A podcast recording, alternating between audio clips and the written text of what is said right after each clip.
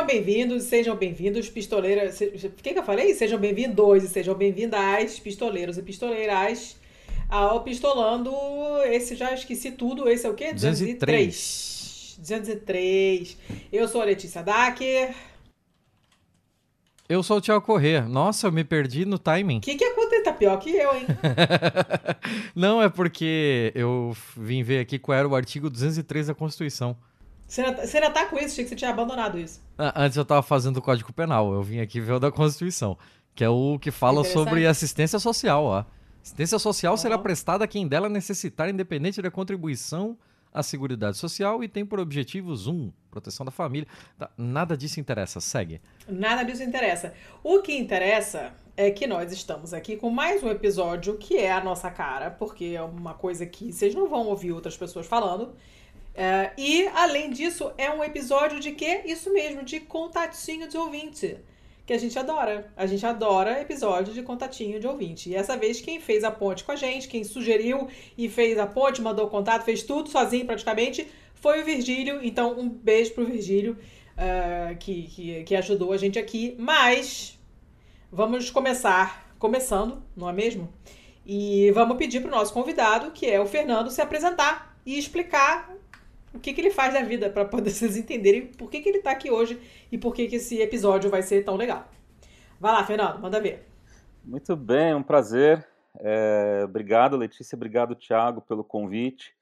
É, meu nome é Fernando, eu sou é, arquiteto de formação e, entre outras coisas, eu, eu pesquiso, né, trabalho com biomimética é, que é basicamente uma, uma metodologia, uma forma de, de se inspirar, de observar a natureza e ver o que dá para a gente resolver, né, do que dá para uh, aplicar uh, para resolução de problemas. Então, basicamente, essa é uma linha de pesquisa que né, é, eu segui no mestrado, né, durante um tempo é, lecionando, inclusive com disciplinas específicas né, dessa temática.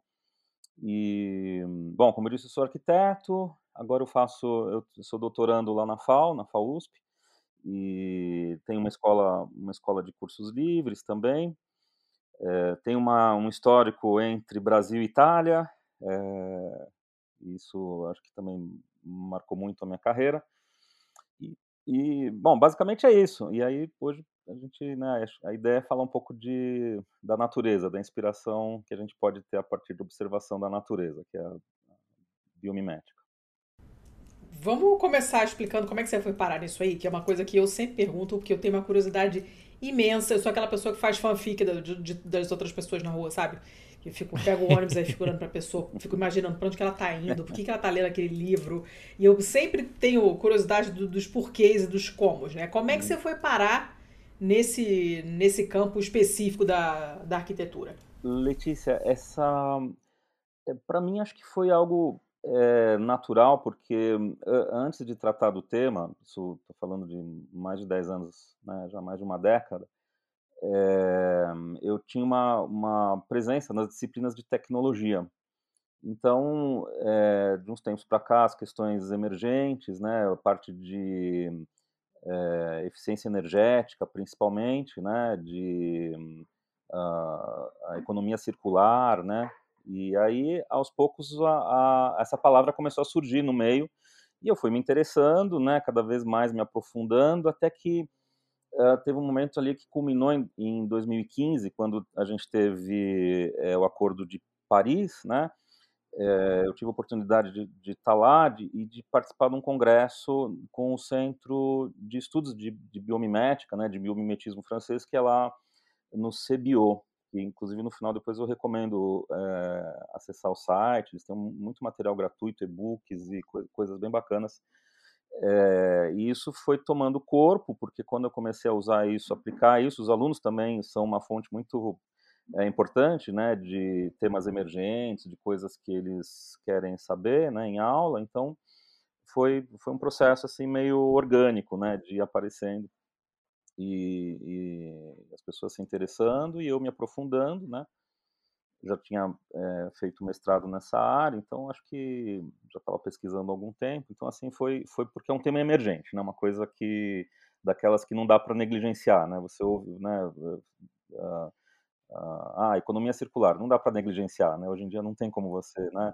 Ah, ODS, né? Não tem como você viver, acho que nenhum meio sem é, se aprofundar um pouco e ver como isso impacta na tua atuação, né? Então foi, foi basicamente foi isso. E é um tema apaixonante também, né? É um tema que é, para quem quem se surpreende ainda com as coisas, né? É, quem tem um, um, olhar de, de surpresa, assim, um olhar de, de, interesse quando vê a natureza, né?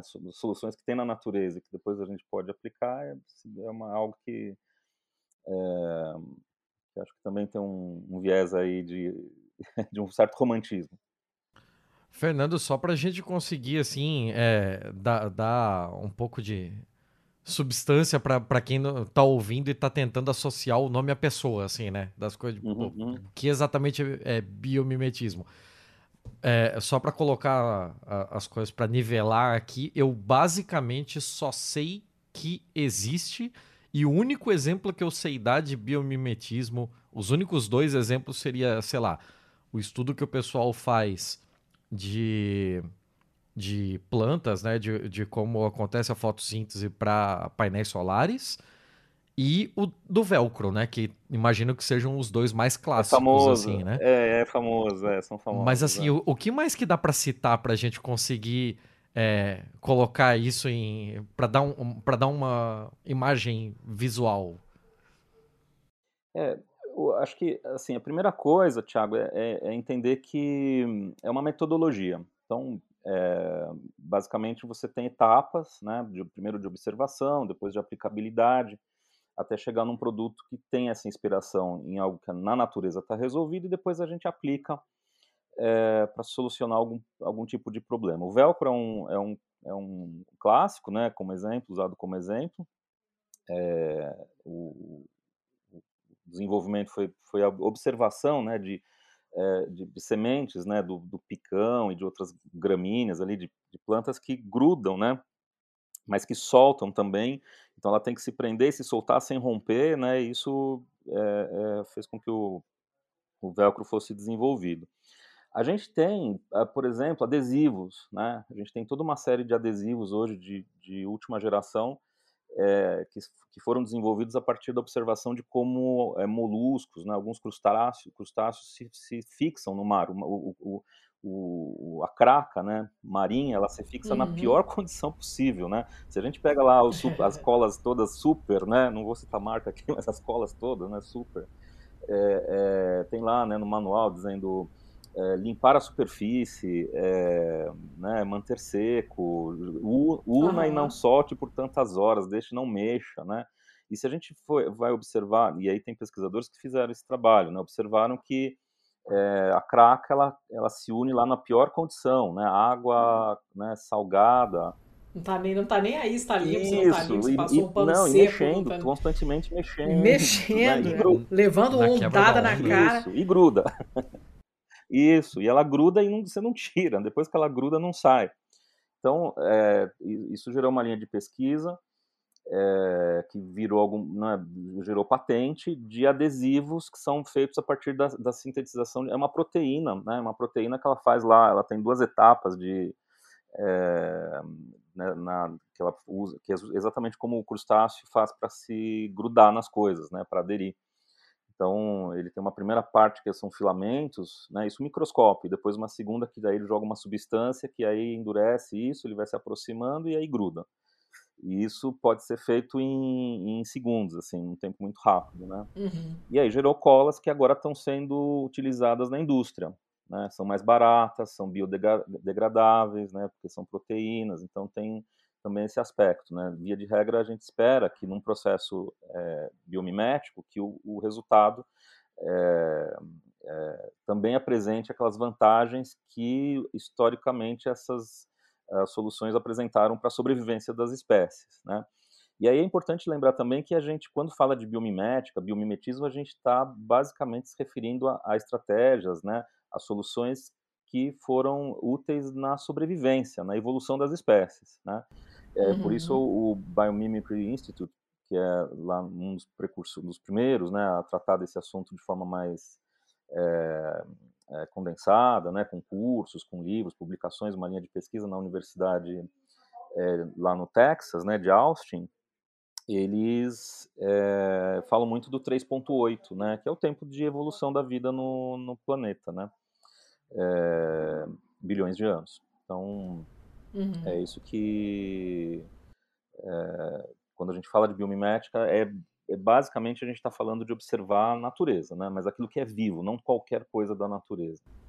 E o que que você, você estuda mais precisamente, assim, as últimas coisas que você escreveu, que você publicou, foram exatamente sobre o quê? Mais especificamente, já que é um campo amplo. É, né? não, é um campo super amplo, porque aí você tem desde do, daqueles grupos que estão é, em linhas de pesquisa é, nas químicas, né, é, aspectos de, de uh, produtos que são da indústria química, né, que é muito forte, eu diria que até onde está mais forte a pesquisa, mas você, você depois tem um leque, chega, por exemplo, na arquitetura, né? Que é o, o, o que é a, e a minha praia. praia, exatamente, que é onde eu, eu, eu me dedico mais, né?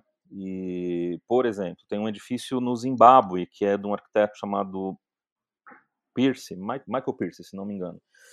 E ele, ele se inspirou lá nos cupinzeiros. Ele percebeu que os cupinzeiros tinham uma situação de é, é, ótima do ponto de vista de temperatura de uma forma passiva, sem, sem energia, né? Uma, uma, é, um condicionamento passivo.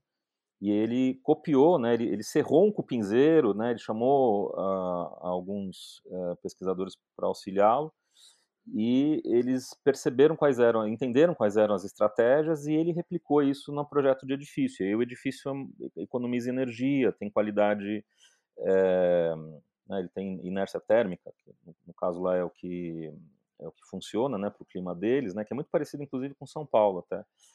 E e aí ele conseguiu um ganho, né, de desempenho do edifício, o edifício gasta menos energia, é confortável.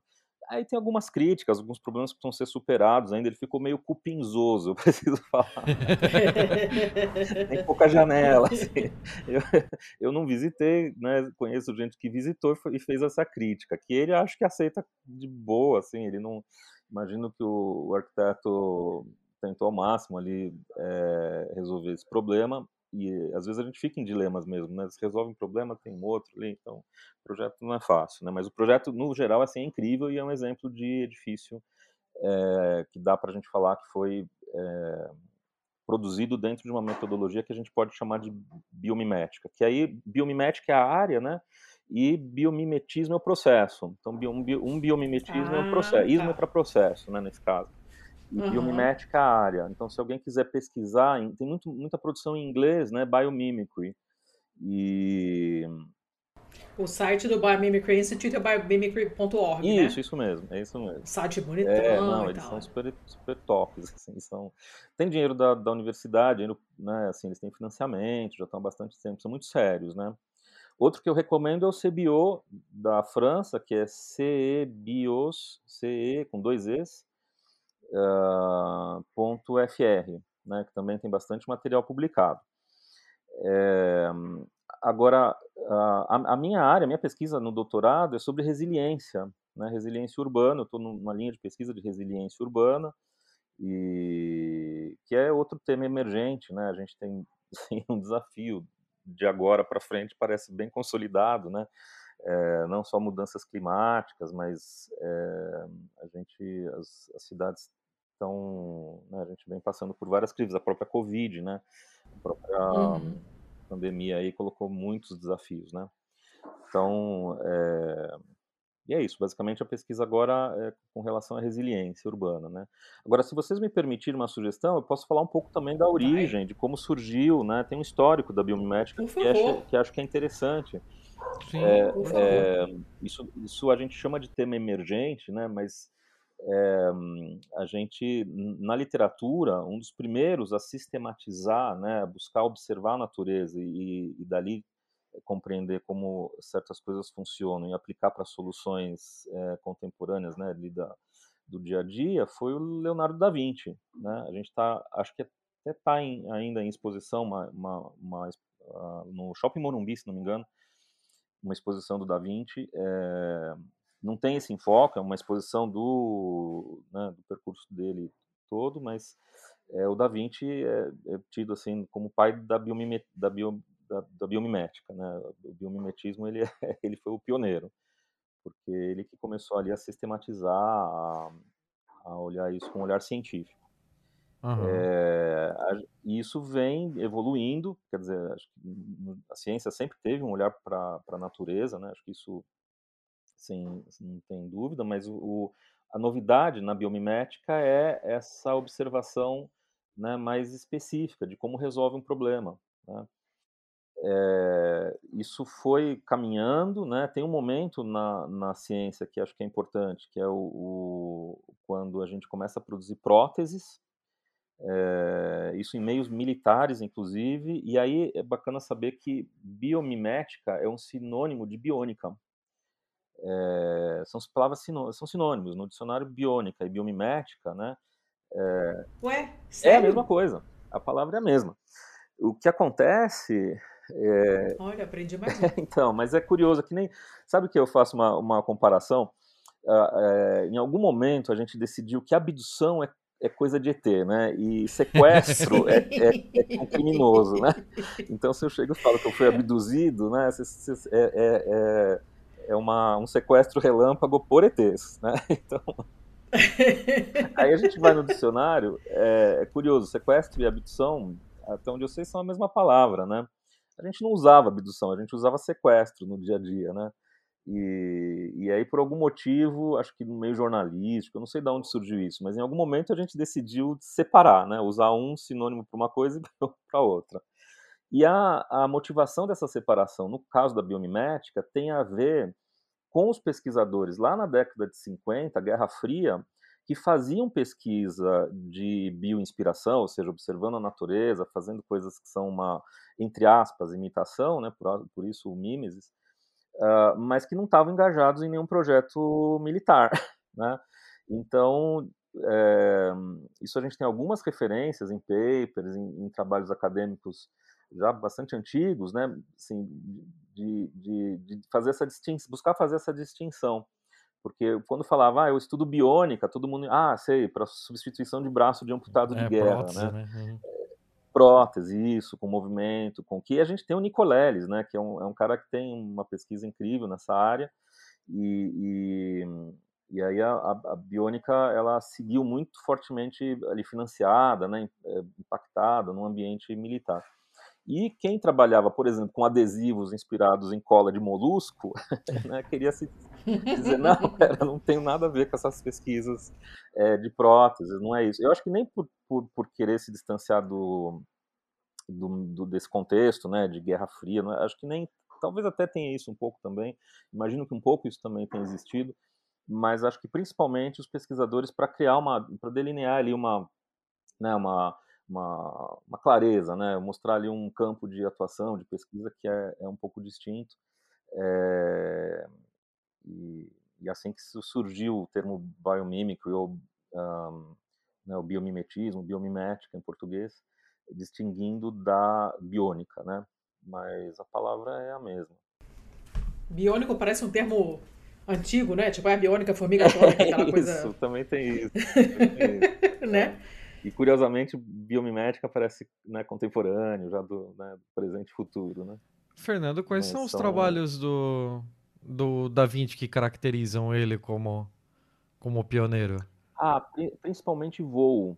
Os estudos sobre o voo, ah. voo dos pássaros, para tentar fazer.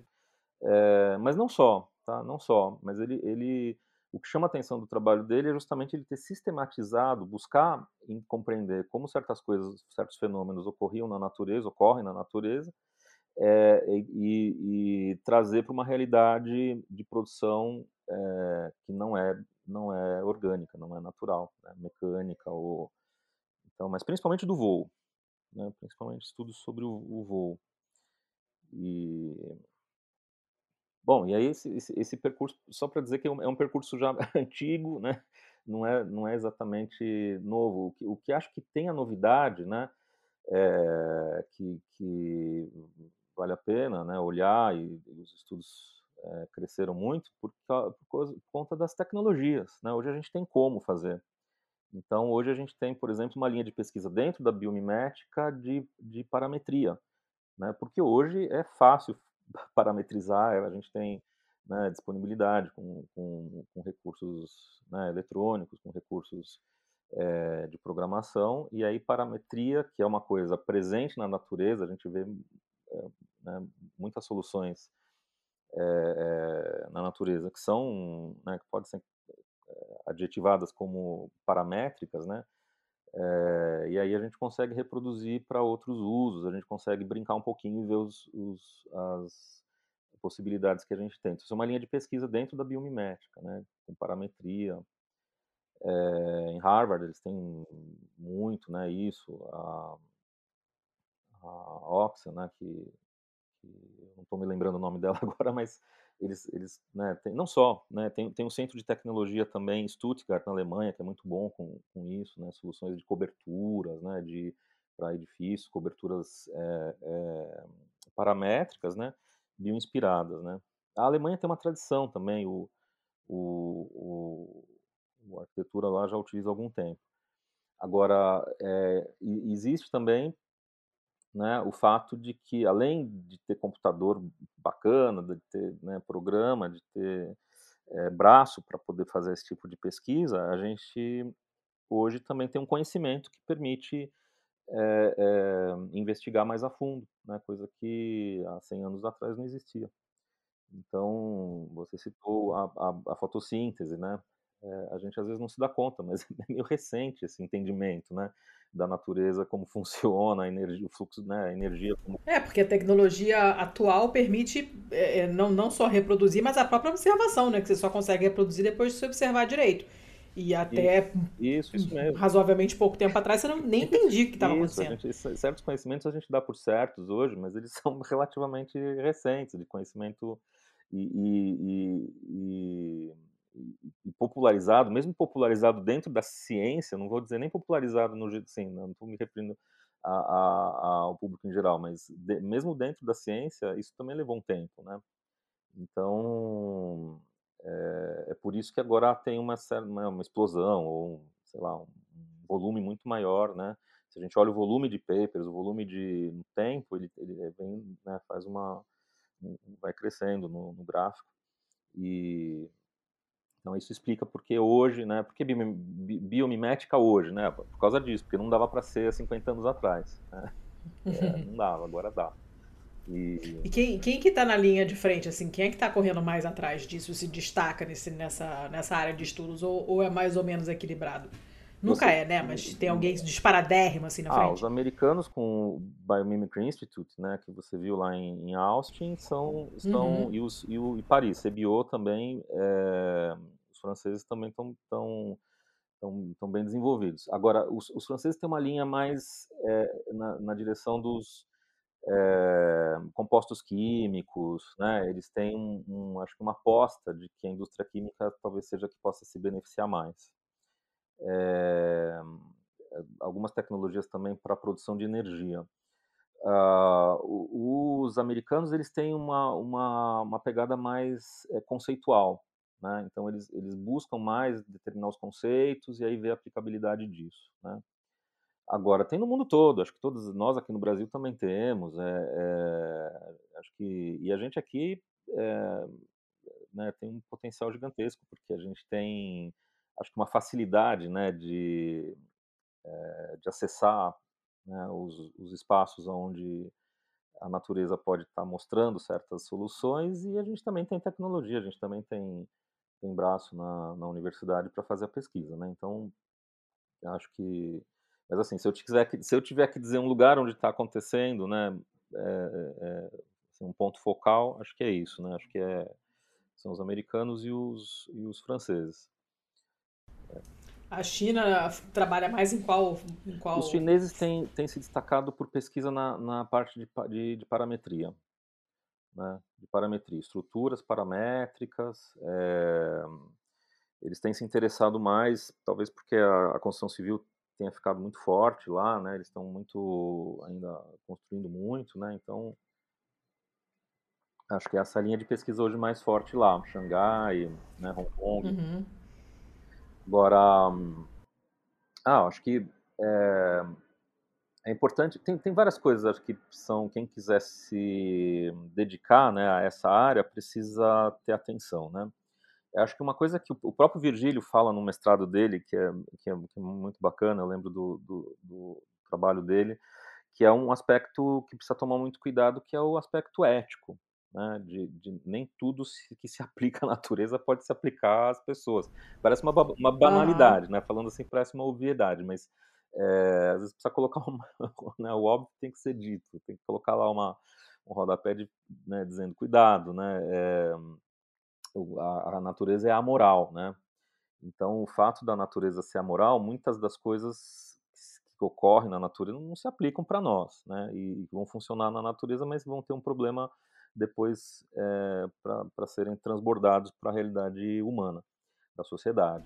A Janine Benius, hum. que é uma autora que acho que é fundamental, quem quiser começar esse percurso de entendimento sobre o que é biomimética, sugiro o livro da Janine Benius, né?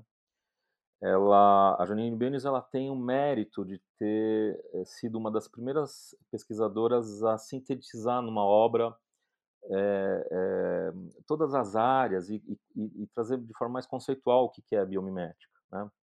E ela fala uma coisa muito interessante. Ela fala, olha, é, observe a natureza, nem tudo vai, vai ser bom exemplo, né? Porque a natureza ela, ela tem equilíbrios que não são aceitáveis para nós. Uhum. Certas espécies, por uhum. exemplo, morrem e depois deixam ovos para ter uma nova geração quando der. quando der, né? Eu adoraria fazer isso, né?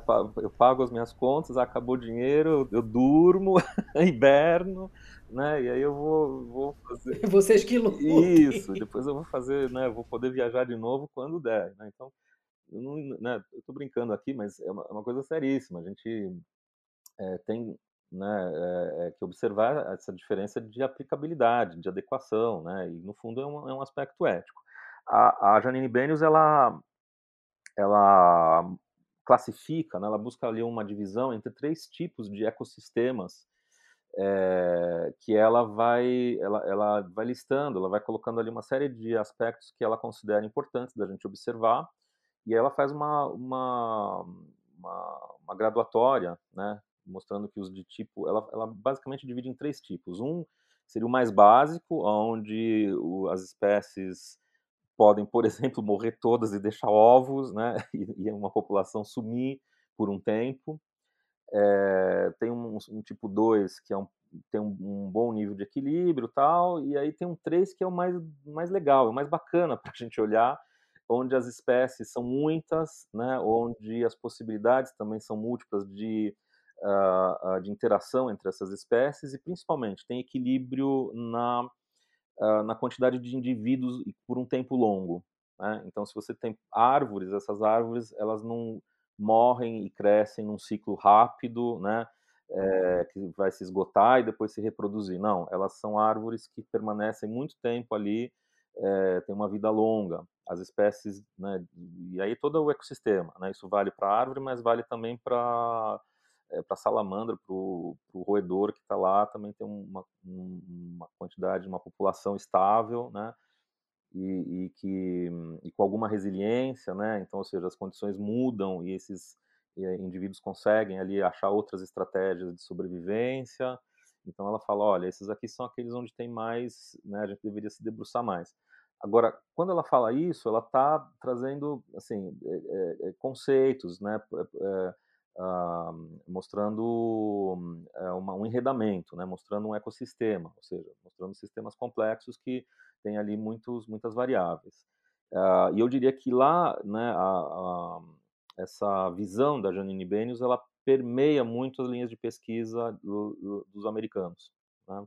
diferentemente dos uh, europeus, né, que olham mais ali no detalhe, olham mais, não, tudo bem, eu entendi que tem essa história toda, mas é, olha aqui o marisco grudando na pedra, né? Eu vou fazer com uma cola.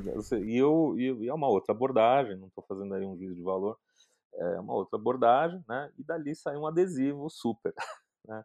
e que geram já uma patente. Né? Estou falando isso, mas tem, tem coisas muito interessantes. O, o CBO, por exemplo, participou de um projeto para um, desenvolvimento de, de bactérias, né?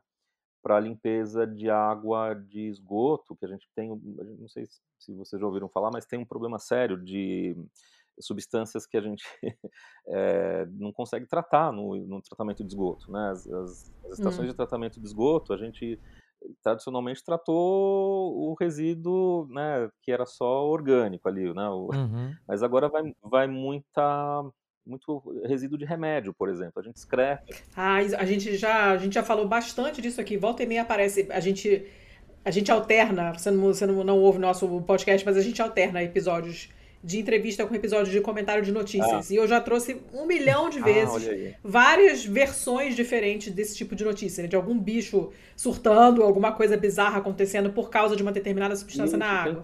É, antibiótico, hormônio, é, cocaína, é, é, né? Essa, é meio, meio, que tudo. tudo. Não, imagina, não, acabei de me denunciar aqui, né, que eu não ouvi os podcasts todos, mas não. Ah, mas eu falo isso para todo mundo, esse, ninguém tem a obrigação de nos ouvir, não. Calma. Não, é, um, é um tema interessante, é um tema importante importantíssimo, assim, é de uma importância gigantesca, porque essas substâncias vão para a natureza e depois é, a gente não sabe muito bem o que vai acontecer, né? Se isso volta, se a gente está comendo de novo. Então, se tem, né, é, é possível. Bom, enfim, é, você disse bem, são, é um, tudo que a gente pode imaginar de, de substância, né? É, eu lembro um estudo da Unicamp, acho que eram 60 ou 100 substâncias é, presentes na água depois de tratada em algumas cidades aqui do estado de São Paulo. Então a água já está tratada, está potável, ela está ótima. Aí você vai olhar lá, né, analisar bem analisado.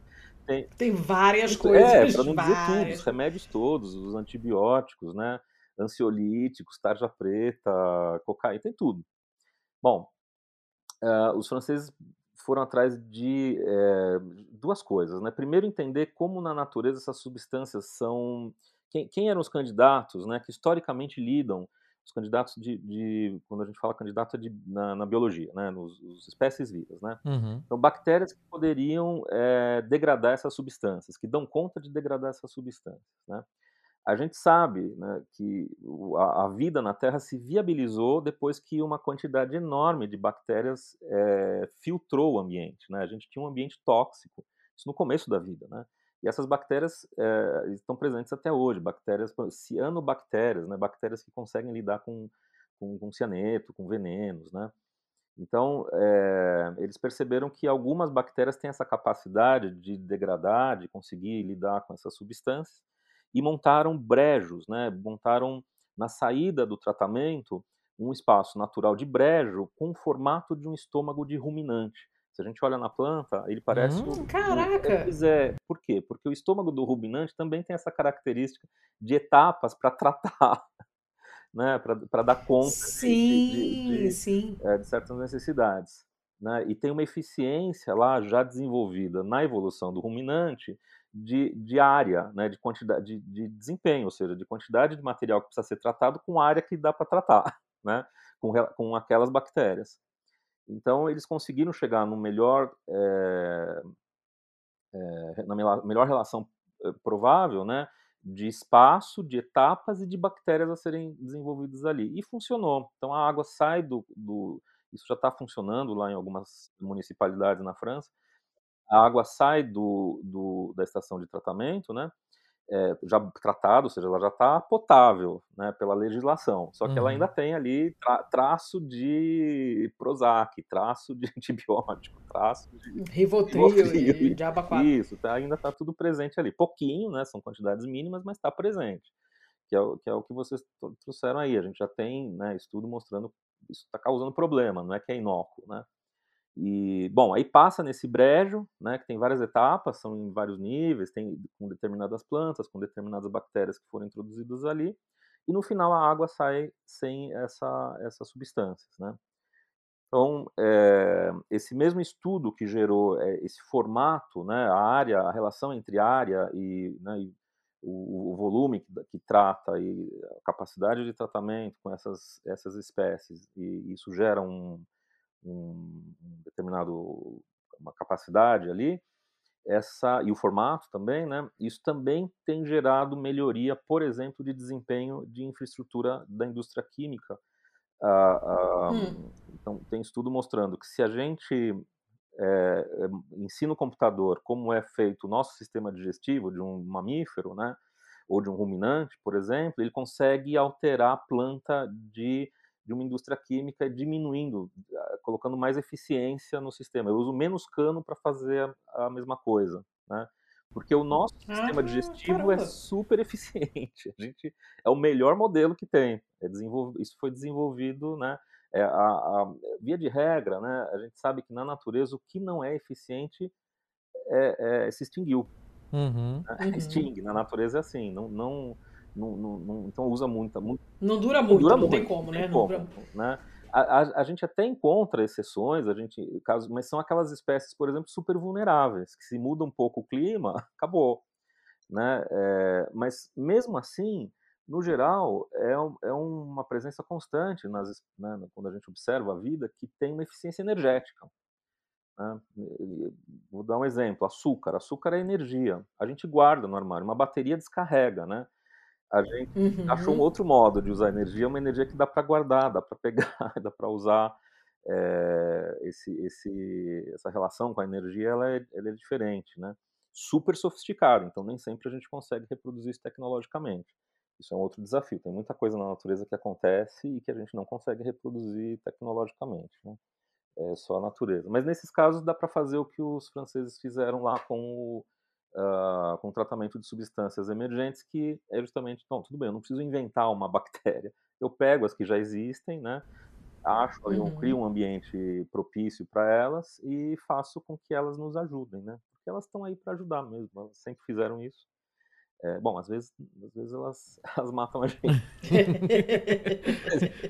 Se a gente conseguir estabelecer aí um, né, um espaço de convivência, aí é isso que, que funciona.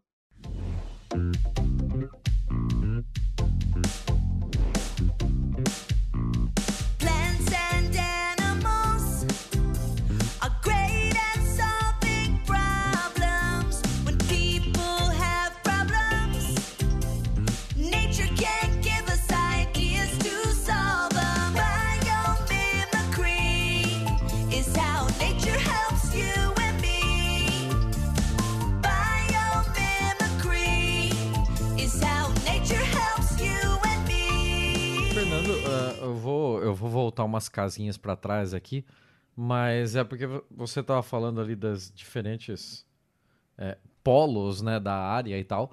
E onde é que o Brasil se situa hoje? Assim, qual é a nossa maturidade na pesquisa em biomimetismo?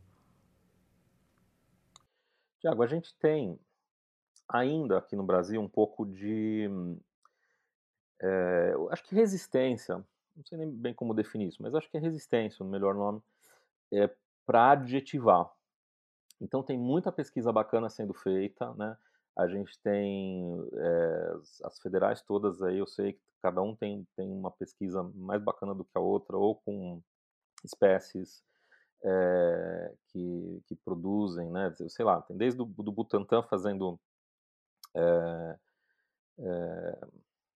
produtos que são utilizados na, na medicina a partir de veneno, de cobra, por exemplo. E, e, aí o que acontece? Eu acho que. Mas aí não é chamado de biomimética, entendeu? A gente vê muito pouco. Você não acha os. Ah, um departamento de biomimética. E por que isso? Qual que é a minha avaliação, né? Porque realmente é difícil a gente entender o que tem ali de biomimética ou o que não. Esse exemplo da, do veneno de cobra que vira lá um. parece com um, um adesivo, um, um uma substância que é utilizada nas cirurgias de coração, né, no, no, uh, nos tecidos da, da, da medicina, né, no, basicamente tratamento do, de doenças do coração, né. É, isso, ela, ela não surge como observação desse dessa proteína que está no veneno, que é na natureza já que já desempenha esse papel. Então ali, se você me perguntar, eu vou dizer não, não é não é biomimética, né? é, é, é ciência de um outro tipo, mas não dá para dar esse adjetivo, porque não surge é diferente do pessoal que procurou fazer um adesivo porque viu que um, uma espécie ela conseguiu sobreviver, evoluiu daquela forma usando aquele adesivo. A, a cobra não usou o veneno dela para adesivar nada. Para grudar nada. Não, não, ah, tá. Então, isso... Já resolveram estudar para ver o que, que mais dava para fazer com aquilo. Isso, exatamente. Então é uma outra, uma outra etapa, um outro modo, uma, uma, uma outra metodologia completamente diversa, que é típica da ciência, que já existe, consolidada. Tem método, tem né, é, processos que vão sendo investigados. Às vezes aparece com né, de, de, de situações muito inusitadas, né, que dão um start ali na pesquisa, mas não é Uh, não dá para dizer que seja a partir de um, de um aspecto evolutivo daquela, daquela espécie, né, é, que a gente transbordou para uma solução de um problema nosso. Já uh, o edifício lá no Zimbábue, que consegue manter uma temperatura, porque o que, que os cupins lá fizeram, chamaram a atenção do arquiteto, né, do Michael Pierce, é, o fato de que eles se alimentam de fungos, os cupins fazem colônias de fungos como as formigas, né, uhum. recolhem material orgânico, levam para dentro lá do cupinzeiro e produzem as, as, fazendas de fungos.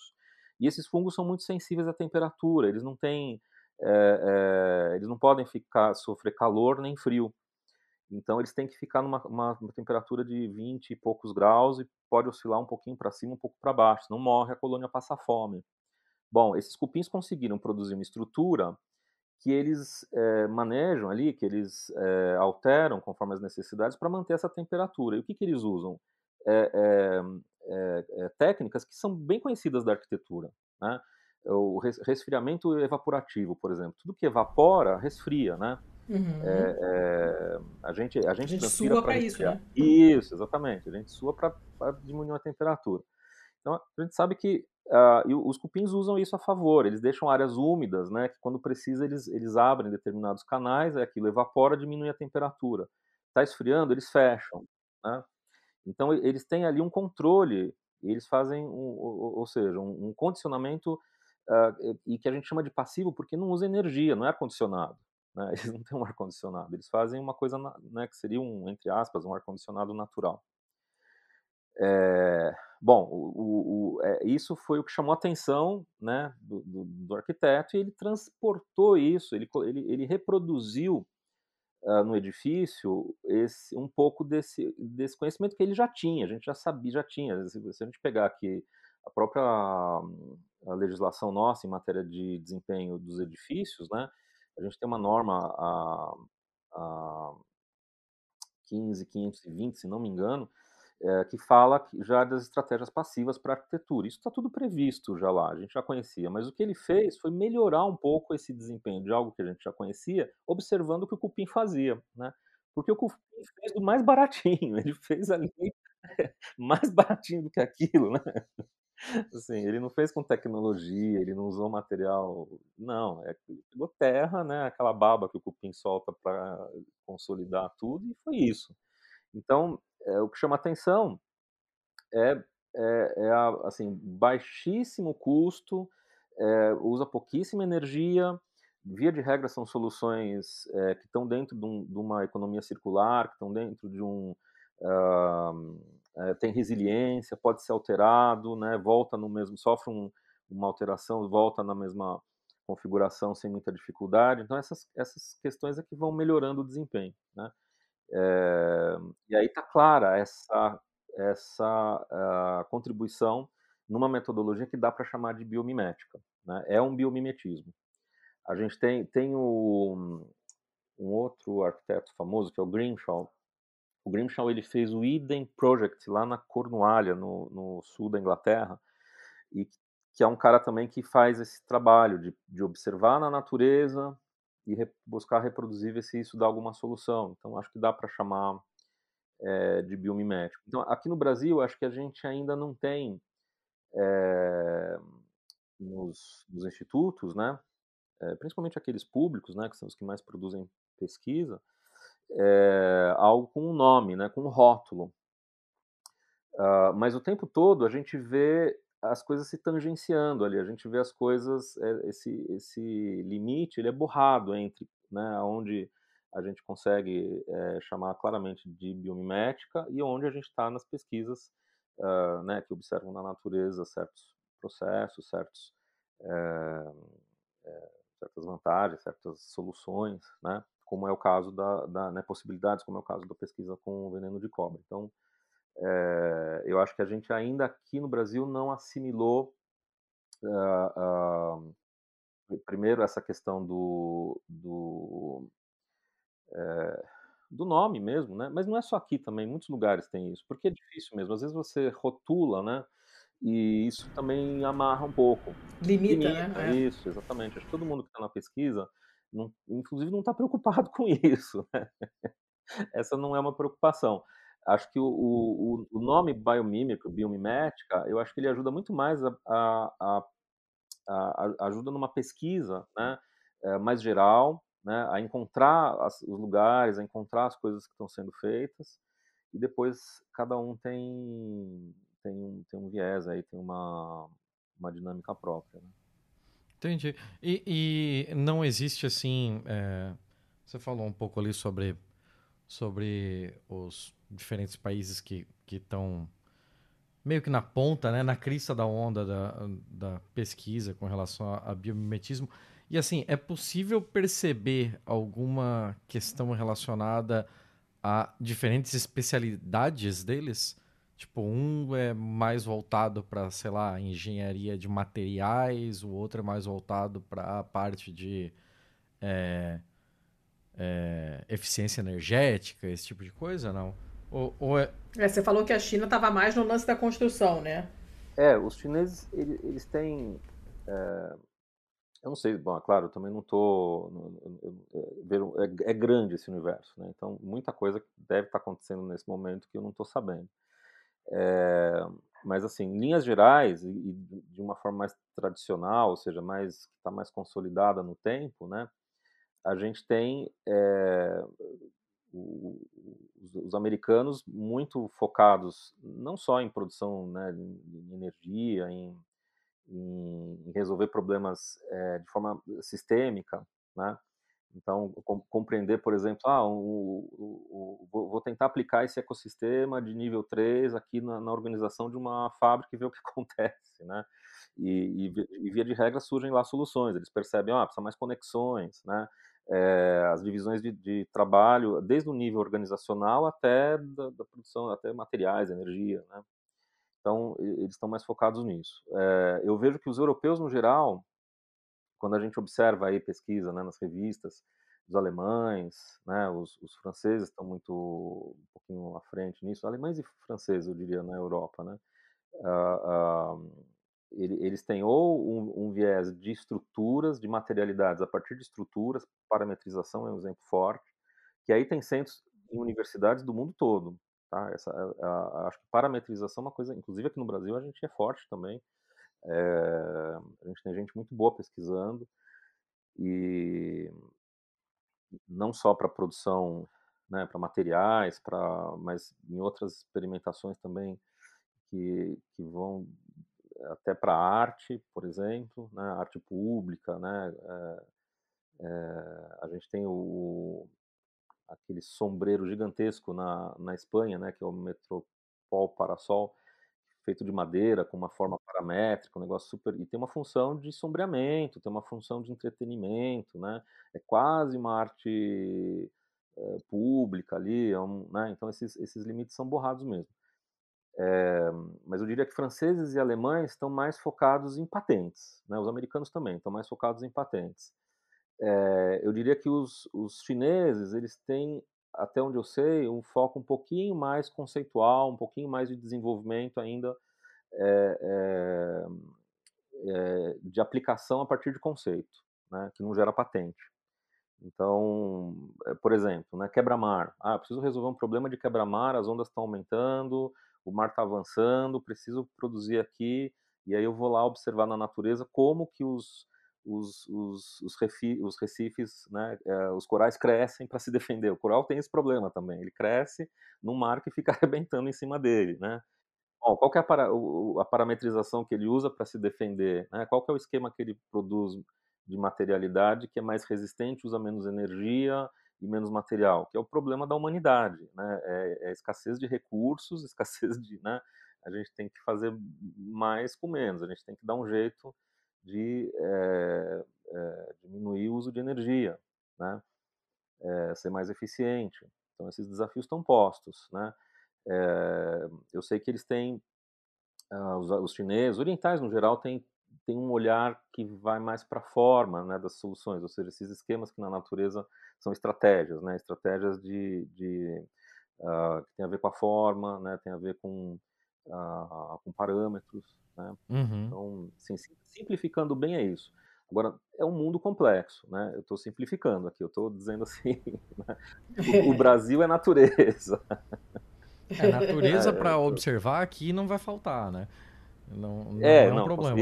Essa é uma variedade a gente tem, é, não é por falta de, de modelo para olhar. É, não, e a gente tem instituições públicas muito muito boas, Embrapa, por exemplo, né, Emater, a gente tem instituições de pesquisa aí é, as federais, as estaduais, enfim, tem, tem gente muito boa pesquisando, inclusive com essa com essas metodologias.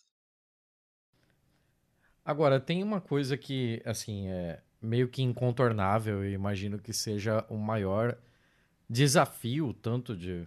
Hum, praticamente de toda a área, né? Não, não dá nem para segmentar dentro de áreas, que é a questão da, da emergência climática, né? Então, você vai ter uma série de projetos aí que é voltado justamente para isso, né? Para para eficiência energética, para como de alguma forma combater é, é, inundações, eventos extremos e tal, né? É, quais são hoje, é, talvez com exceção dessas partes, assim, os grandes desafios da área hoje? Assim, vou, eu estou pensando nisso olhando mais para esse olhar mais próximo da arquitetura mesmo, né? Imagino que quando a gente vai para esse lado mais da, da turma da química e tal, seja outra pegada. Mas, no fim das contas, basicamente qualquer coisa que a gente pense em fazer para os próximos 20 anos vai ter que, de uma forma ou de outra, abarcar essa, essa questão da, da emergência climática, né? É. Tiago, essa é uma pergunta que é a pergunta de um milhão, porque, inclusive, é uma das crises dentro da biomimética. Hum. É, quem, é, porque o que acontece? O que a gente está vendo agora é novo. Ou seja, as espécies elas conseguiram evoluir com mudanças, com adaptações, tudo isso num tempo, né, que hoje não vai ter. Ou seja, é, e, e, aí eu volto naquela minha fala mais lá no começo, né, que nem tudo na natureza se aplica para nós, né? Então a questão do tempo, as soluções que a gente tem, que a gente vê na natureza, elas via de regra estão associadas a um tempo que é o tempo do desenvolvimento da natureza em condições é, que historicamente a gente talvez possa chamar de normais, né? Uhum. De mudanças climáticas em, em, um. E a normalidade já mudou há muito tempo, é, né? Que a, a é, gente então assim não está mais no normal há bastante tempo. É, é, essa, o que o desafio posto agora, né? Ele uh, ele, ele, coloca um, um, ele dá um recorte né? Então, talvez a gente encontre na natureza algumas soluções, eu acredito nisso, né? válidas para nós, não, não saber que existe uma bactéria que fica congelada por 30 anos, depois ela volta a viver, né? Não, a, a meta, é, a então, não isso, né? É, mas é, observar, por exemplo, espécies que foram mais eficazes, que tiveram uh, uma sobrevivência mais garantida em, em, mudanças climáticas que a gente teve, por exemplo, quando uh, uh, né, alguns vulcões explodiram, no, no, a gente tem histórico disso, né, registro de, é, de, situações de mudança climática, que um ou dois anos ali teve realmente um inverno é, é, bem mais rigoroso, né, e bom, uhum. que, que, que, efeitos isso, essas mudanças né, causaram, que, quais foram as espécies que se extinguiram, quais as que tiveram estratégias, e eventualmente dali pode surgir alguma coisa para nós, né. Uh, eu acredito mais em, em, em, condições mais macro, né? Assim, no geral, uh, quando a gente olha para a natureza e a gente vê que os, uh, que os ciclos, né? Eles são sustentáveis. Então, quando não é sustentável, para a natureza, é, como eu disse, né? Ela é amoral. Então, em alguns ciclos não, não há sustentabilidade, extingue toda uma espécie, né? Morre to quase todo mundo, sobra um, esse um vai gerar depois uma outra população. Na natureza isso ok, é, para nós isso não é aceitável, né? Mas, é, é, apesar disso, de, a gente ainda consegue ver é, o que dá mais certo, que é o que a Janine Benius, no, no, livro dela, ela chama atenção. Olha, vamos pescar ali, vamos olhar o que deu mais certo, né? E aí não tem, já é bastante conhecido, né? Assim, uh, uh, o, as, as, energias que vêm de, de fontes renováveis, né? É, é, é, é biomassa, né? Uhum. Uh, tem limite. Então, acho que a, a natureza, ela, uma coisa que ela nos ensina muito claramente é que mesmo o que é renovável tem limite, tem o tempo de renovação. Ah, eu posso plantar, eu vou ter? Pode, mas você tem área, limite de área, não dá para plantar infinitamente. Né? Uhum. É, esse plantio, a, a, terra tem uma capacidade de plantio é, determinada e esse plantio para vários usos, inclusive comida, né? Não dá para plantar tudo soja para ter álcool. Eu preciso deixar um pouco para o arroz, para o trigo, para uhum. né? fazer um. É, esse final de semana eu comi alface refogada que estava uma delícia, né? Bom, você tem espaço oh. para esse alface refogado é, surgir. Então, tem limite na. Então, quando a gente fala de ah, é sustentável porque é renovável, atenção, a renovação tem limite. A natureza ensina isso de forma muito dramática até. Né? Chegou no limite e extingue, chegou no limite e acabou. É, observar essa capacidade da renovação é, é, que, que é, que é fundamental para a gente adequar os nossos níveis de consumo. Tem que adequar, não tem como. É, então, acho que nessa observação, e acho que os ambientalistas, todo o pessoal das ciências é, deram e dão né, essa contribuição, que ela vai além da biomimética, ela vai além da, dessa área de buscar observar a natureza e trazer uma, como metodologia para trazer uma solução. Dito isso, quem está dentro da biomimética muitas vezes usa né, o, o, a pesquisa do colega que determinou, por exemplo, os limites de reposição de determinado recurso, né, ou seja, um recurso que é, é renovável, ele tem um tempo para se renovar, esse tempo também tem a ver com área, tem a ver com determinadas condições. Bom, quem está na biomimética observa isso, aí vai olhar lá uh, uh, como a natureza uh, se relaciona com esses limites. Né? E às vezes isso, que é uma, uma condição típica da biomimética, que é trazer a resposta mais pronta, não depender tanto de cálculo, não depender tanto de. Né, a gente já, tem parâmetros ali, por isso que é, é, é, é, muito paramétrico, né, porque você já tem esses parâmetros muitas vezes determinados, né, é, ou seja, energia, biomassa, quanto de, de população sobrevive com tanto de recurso, né? E aí a gente consegue ir moldando, né, fazendo modelos. Né? Então isso é, tem acontecido. Agora tem um desafio posto, né? Na a tua pergunta você falou, ah, mudanças climáticas, né? A uhum. característica da mudança climática hoje, da nossa emergência climática, é que ela está ocorrendo num tempo que não é um tempo historicamente observado, né? É essa a questão ela está ocorrendo mais rápido, ela está ocorrendo mais intensamente num tempo menor. É, e esse é um desafio que é grande, é grande, esse é um desafio. tamo, tamo fudido bonito, né?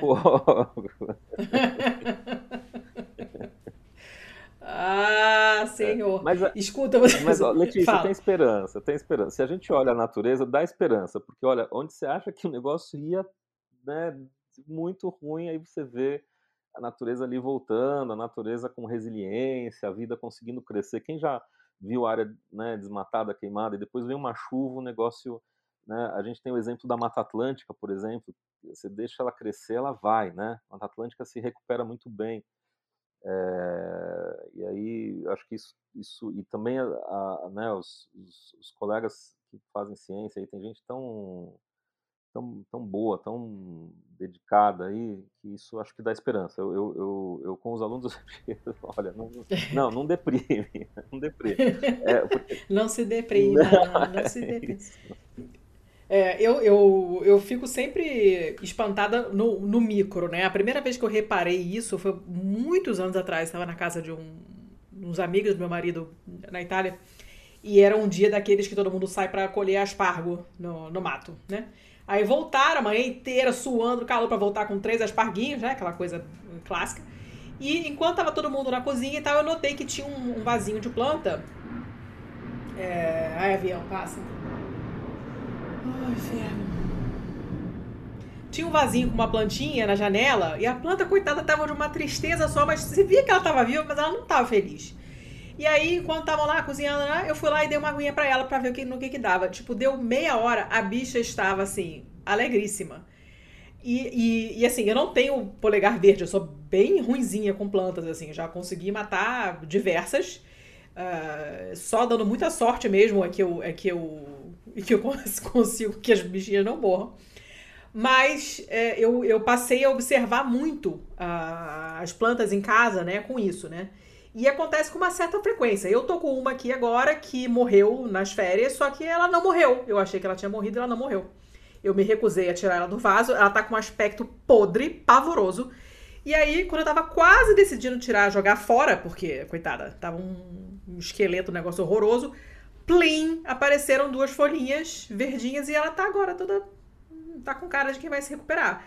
Uma outra planta que eu roubei uh, assim que eu cheguei aqui em Portugal, então tem dois anos, dois anos, tá? Uma planta comprida, ela parece um, um pepino fininho. Uma coisa estranhíssima, por isso que eu roubei. Roubei, enfiei ela na terra e não aconteceu nada. Mas ela também não apodreceu, então eu deixei ela lá. Cara, depois de dois anos ela resolveu que ela vai dar uns brotinhos e ela agora tá aqui toda cheia de brotos. Eu não entendo o que, que ela ficou fazendo esse tempo todo, mas ela agora deu, deu uns brotinhos.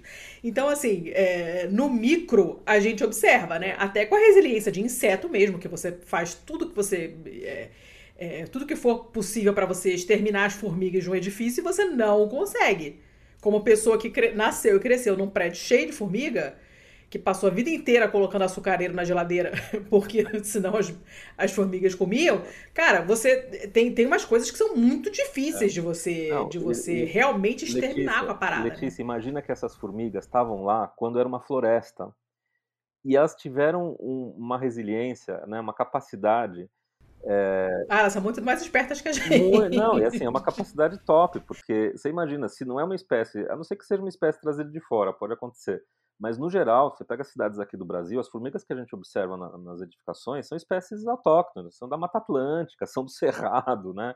E elas... Pra tirar ela dali, meu amigo... É, ela tá lá há muito tempo, né? E ela viu o ambiente dela mudar radicalmente, quer dizer, destruir a floresta, pavimentar as coisas, construir os... E ela continuou dando um jeito de fazer a horta dela de fungos, né? De achar material. Você vê que dá nada. Pois é acho que você tem razão em dizer que, olha, é um, é exemplo né, de resiliência, um, exemplo de que, é, né, como uma amiga minha fala, a vida quer viver, né? Então, acho que é, isso, é, isso é um fato. Agora, o desafio para nós é fazer isso é, botando todo mundo dentro do barco, né? Não deixando ninguém para fora, não, não, ninguém larga a mão de ninguém. Acho que esse é o desafio, né?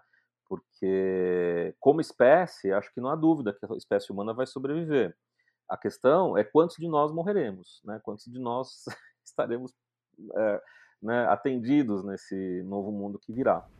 Acho que e como e como vão, vamos viver os que sobraram. Né? Isso né? é a, a qualidade da vida. Nessa, isso, a qualidade da vida. É, a discussão é essa, né? Como a gente vai conseguir manter todo mundo e, e ter qualidade de vida. Então esse, esse é um desafio gigantesco acho que na biomimética né, é, é uma das discussões, é, óbvio, né, das, das, das mais fortes e, e, e, bom, essa questão da resiliência não à toa, né, tem grupos de pesquisa, né, buscando é, estudar resiliência urbana, não só pela através da ótica da biomimética, mas também é, com outras metodologias, né. Biomimética é isso, é, é, é uhum. metodologia de observação e, e na natureza para a solução de, de, de problemas. E, e, acho que nas, quando a gente observa as coisas mais simples, né, fica mais claro. Então, esse, esse, talvez esse exemplo que eu citei é, dos franceses fazendo lá os brejos de, de depuração para substâncias emergentes, que a gente tinha dificuldade de tratar, porque imagina como que a gente tentava estava tentando tratar essas águas com tudo que é remédio, né? Depois do, do delas estarem já uh, tendo passado pela estação de tratamento, né? É, a, gente, uhum. a tecnologia são aquelas são, são membranas, né? membranas super sofisticadas, caras, né? Que conseguem filtrar essas substâncias. Osmose reversa, né? Umas coisas assim. Cada uhum. membrana, a indústria domina essa tecnologia, mas isso é caro. É, isso faria a nossa água chegar na torneira do consumidor a um preço é, que só quem é muito rico poderia pagar. Né? Uhum. Então, e aí você começa a ter, né? Quem pode tomar água limpa e quem não pode, né? Quem vai conseguir pagar por essa água bem limpa mesmo, ou quem vai ter que tomar água com, com o Rivotril de alguém, né? Que foi, que foi mijado por alguém, né? Sim, a gente roda, roda, roda, e o problema é sempre o capitalismo, não dá, não dá para escapar. É, é. Então, é, veja, uma solução de tecnologia de baixo custo para tratamento, né? É, desses efluentes é, é, uma contribuição objetiva que a biomimética deu. Né? E lá dá para dá rotular, dá para dizer, eles mesmos dizem com todas as letras, é biomimética. Né? A, gente, a gente foi olhar, olhar na natureza quem, quem é, onde tem ambientes né, que as bactérias eh, conseguem fazer a depuração, conseguem limpar aquele ambiente e viabiliza vida com qualidade de outras espécies. Né? E aí acha. Acha em lagos que tem águas né, com, com, toxicidade, aí onde que não tem a toxicidade? Onde tem determinada bactéria, né? É, uh, acha bactérias vivendo em esgotos super tóxicos e a bactéria está lá feliz da vida, né? É, né, depurando aquilo e criando outras substâncias né, que já não são mais nocivas. Uhum. Então, esse, esse, é um exemplo. A gente espera que, eles, que essa seja uma área que. A gente espera, não, eu imagino que seja, né? É, não é um desejo meu, né, como o Fernando falar, ah, acho que é uma, uma necessidade, é um, é um caminho meio que, que não tem volta, né? A gente cada vez mais vai ter que observar na natureza, é, não só, mas essa é uma das metodologias que tem dado resultados, né? tem dado melhorado aí a qualidade de vida da gente, ou pelo menos dado uma chance, né? Uma possibilidade. É, o não a gente já tem, né? Tem que tentar. É, viva, viva as bactérias do bem. Aquelas bactérias. As amigas. As amigas, As que são amigas, as bactérias que, que nos ajudam.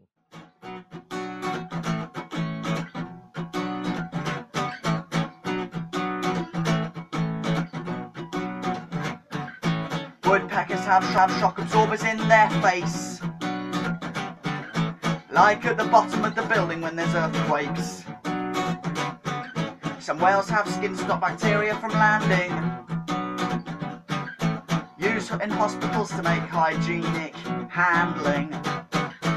Biomimicry is all, is all around us.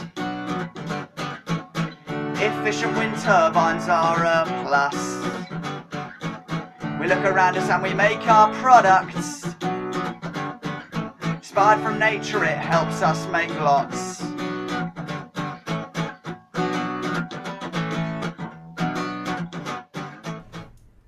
Tiago, você ia perguntar alguma coisa? Não, não, pode seguir daí. É porque, assim, a, a, quando começa a envolver muita biologia, você sabe como é que eu fico, né? É, o, o Tiago tem uma trava mental com, com biologia, mas, assim, não estamos falando de nada técnico de biologia. Eu sei, mesmo assim. a, a, minha mente parou lá no parou lá no cupim com fungo. Eu olhei, cara. Não, para com isso, eu, você vê que não tem. eu lembro daqueles daqueles documentários da, das formigas que, que, que elas cultivam aquele pulgão para ficar sugando, sei lá o que da mamando, bunda mamando pulgão. pulgão. É. é. E, e aí eu tô. A, a, minha cabeça parou lá e ficou. Cara, pulgão é fungo? Porra, é Thiago! É, é... Caraca, Thiago, para com é, isso. É, é foda, cara. É, viver dentro da minha cabeça não é fácil, não. Você citou fungo, Thiago. É, essa é uma outra área que tem muita pesquisa de fungos. Né? Pô, fungo é mó legal. A gente traz muita notícia de fungo, porque fungo é muito maneiro. Vocês sabem que a. A Letícia é apaixonada por fungo. Eu fungo amo pra fungo, mim é, só legal. no estrogonofe. Caraca, bom demais a experiência é mais, é, uma das mais, não vou dizer a mais, mas mais encantadora que eu é, tive na vida é, tem a ver com fungo, que eu fiquei hipnotizado por ele. É, foi um fungo bioluminescente aqui na Universidade de São Paulo. O professor, que eu estou esquecendo o nome dele agora, é... Ah, esqueci o nome dele, mas ele, nos, ele tem uma linha de pesquisa aqui com fungos bioluminescentes, que são aqueles fungos que brilham, né? Uhum. E bom, e talvez tenham utilidades aí, tenham né, possibilidades para esses, esses. Além de ser bonitinho, pode a, servir para outras isso, coisas. Isso, né? exatamente. Além de ser bonitinho, pode servir para outras coisas, né? Pode ser um biomarcador, parece que dá para, enfim, é, é, fazer outras coisas é, brilharem é, que não seja o fungo e é isso é importante para principalmente para medicina. Bom, o fato é que ele tinha lá uma, uma um toco de madeira é, colonizado por esse fungo. Ele colocou a gente numa sala escura. Aos poucos, e o toco devia pesar um quilo, um quilo e pouco. Aos poucos, Caramba. era um toco pesado, de madeira grande, assim. E aos poucos, é, um, sem luz nenhuma, a minha vista começou a se acostumar com aquela falta de luz e aí o fungo começou, eu comecei a conseguir perceber a, a o brilho do, da colônia de fungos, né? Era tipo um mofo em cima do, do, da madeira. E aquilo começou a ficar azul na minha mão. Só que Caraca, que maneiro. Só, é, só que não era completo, assim, não tinha uh, uh, a, a, colônia não recobria toda a, a superfície da amostra de madeira, uhum. era só algumas partes. Como eu não tinha visão e nenhuma luz ali, só conseguia ver o que estava brilhando, o meu cérebro começou a perceber que tinha como se fosse uma nuvem de luz na minha mão, só que ela tinha peso. né? ela tinha... Caraca, que doido! Isso, só que era como se eu estivesse segurando uma nuvem brilhante sem, sem peso, né?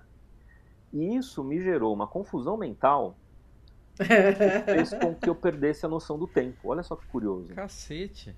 E, e quando a gente. Não precisou nem comer o fungo Não, não precisou nem assim. comer. É, não, precisou, não, não, rolou um chá, nada. É. E aí, quando ele acendeu, ah, acabou tal, eu tinha certeza que tinham se passado cinco minutos. E tinham se passado 45 minutos. Assim, é, Gente! Eu, eu perdi completamente a noção e eu percebi a minha confusão mental, porque o meu, meu cérebro tentava entender, não, mas você está segurando uma coisa pesada. E a minha visão era, não, isso aqui é um gás, isso é uma coisa leve, é uma luz. Né? E eu senti a eu tive consciência dessa minha confusão mental, de que eu estava vivenciando uma experiência nova para meus completamente nova.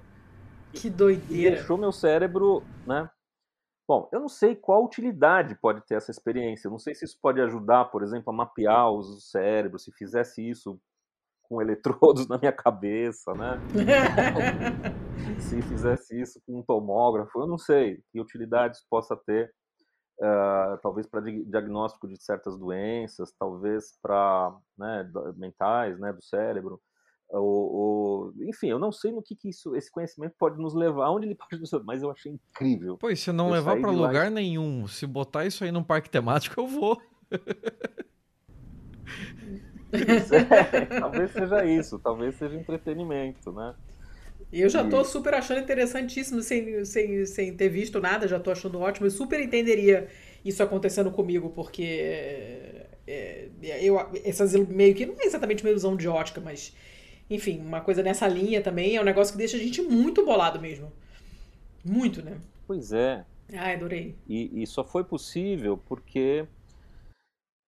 Ah, eu estou esquecendo o nome do querido professor que nos recebeu lá na Química. Ele é professor pesquisador da Química de São Paulo, né? É... Cássius Estevani. Achei Opa. Aqui, né? Cássius, professor Cássius Estevani que fica a dica aí para entrevistá-lo. É, ele tem uma linha de pesquisa muito bacana com, com bioluminescência. E, e aí o que seria a biomimética, né? Por, que, por que, que eu conheci o professor Cássio Estevani? Justamente porque na biomimética tem uma linha de pesquisa uh, ligada à bioluminescência, né? Que talvez ela possa gerar. A gente tem um problema de poluição lumínica nas cidades, né?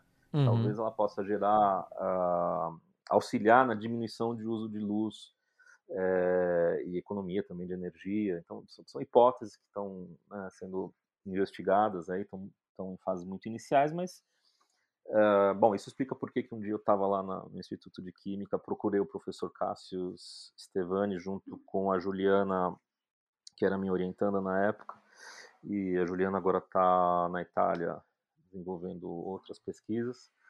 É, e a Juliana Demetrios, e o professor Cássius foi incrível assim de mostrar. E essa experiência foi marcante para mim. É, agora se a gente coloca do ponto de vista né, de é, das aplicações né, desse conhecimento né, isso já gera um mundo né já gera um outro universo. É e é um negócio que a gente já trouxe algumas vezes aqui né sobre essa questão da da, de um estudo de alguma coisa para chegar alguém e logo perguntar, tá, mas se estuda isso para quê, né? Que é aquele clássico da desvalorização da ciência de base, né? Não necessariamente precisa servir para algo, mas é, pode ajudar no desenvolvimento de alguma coisa que a gente ainda nem sabe o que é futuramente, né? É, é. E, e é um negócio que, é, me corrija se eu estiver errado, mas aparentemente no, no campo da biomimética é, acontece muito pouco, né? É, o campo da biomimética parece muito mais é, próximo de uma ciência aplicada ao tempo todo, né? É, isso, não não isso se mesmo, tem cara. ciência de base na biomimética, né? Ela já está pronta, a natureza Uhum. já fez. Então, é- é, essa, essa é uma das vantagens competitivas no, né, do, do- do- da biomimética. É, quem, quem trabalha com biomimética aponta essa, essa questão, que é exatamente isso que você está dizendo. Algumas coisas já estão feitas e aí a ideia é, é também aplicar é, a- num curto espaço de tempo, né? É, sem, sem a necessidade de desenvolvimento do zero, né? Uhum. Então a pesquisa de base já, já, já, já foi feita, basicamente ela já é, é o que está na o que né, o que deu certo na evolução. É, veja que de- né, no geral a gente fala quando fala de biomimética do que é vivo, né, da, da parte da natureza que evoluiu, ou seja, ah, que portanto eh, se desenvolveu, né, a partir de alguns princípios, né, de eficiência energética, né, de alguma resiliência, de estratégias evolutivas, né? Uhum. É, é, e não, por exemplo, de como as coisas, as, as, sei lá, as dunas de um deserto se movem, né? É, tem uma discussão a esse respeito, porque algumas, algumas observações que a gente faz na, na forma como as dunas se movem, por exemplo, né? Ou como uma lava de vulcão escorre, ou como né, tem, tem, tem o hexágono, que é um caso famoso dentro da biomimética, que é uma, a forma do hexágono, né, a forma geométrica, hexagonal, ela aparece muito na natureza, mas também ela aparece é, na natureza que é viva, né, é, bio, naquilo que é, Uhum. é, que é vivo, mas também na natureza que é, que é gel, né. Então, a gente vê o resfriamento de certos, certas rochas que, que, que, que derreteram, né, com vulcões, né, em processos geológicos, elas resfriam formando hexágonos, né?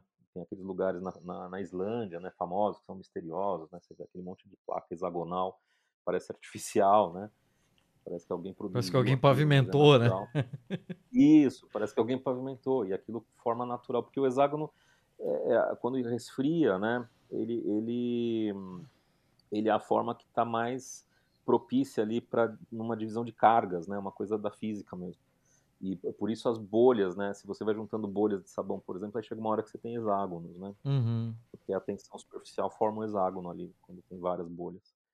O, o, o, o Grimshaw, lá na Inglaterra, usou esse princípio para fazer lá o Eden Project, né, que é uma estufa, um centro de pesquisa de botânica, que tem uma grande cobertura hexagonal e que parece mesmo bolhas de quando a gente olha é, é, né, a produção de, de, muco lá de, de, espécies que tem que guardar os né, a perereca faz lá o ninho para os ovos para que vão virar girinos aí você olha são bolhas aí quando você olha nas bolhas tem hexágonos né? uhum. uh, então é, não é exatamente uma coincidência porque é um princípio né, que rege a, a, a, a tensão superficial, né, que rege os esforços ali, que forma dá esse, esse hexágono. As próprias é, colmeias, né, a gente tem, tem, muito interesse, muita pesquisa ah, nas colmeias, porque elas, é, elas parecem que são feitas inicialmente circulares e depois elas vão esticando e ficam hexagonais, né, por causa desse mesmo princípio, né, que é um princípio da física, na verdade, né, que está atuando ali sobre o material e que e que também gera uma condição de, de, de, eficiência, né? Então você quer fazer uma cobertura, você quer aquela ali vai ser aquela forma é útil, né? Uhum. A gente vê em teias de aranha, a gente vê em, várias superfícies de é, ou de estruturas, né? De naturais, mas observa também naquelas que não são é, orgânicas, né? Aquelas não orgânicas.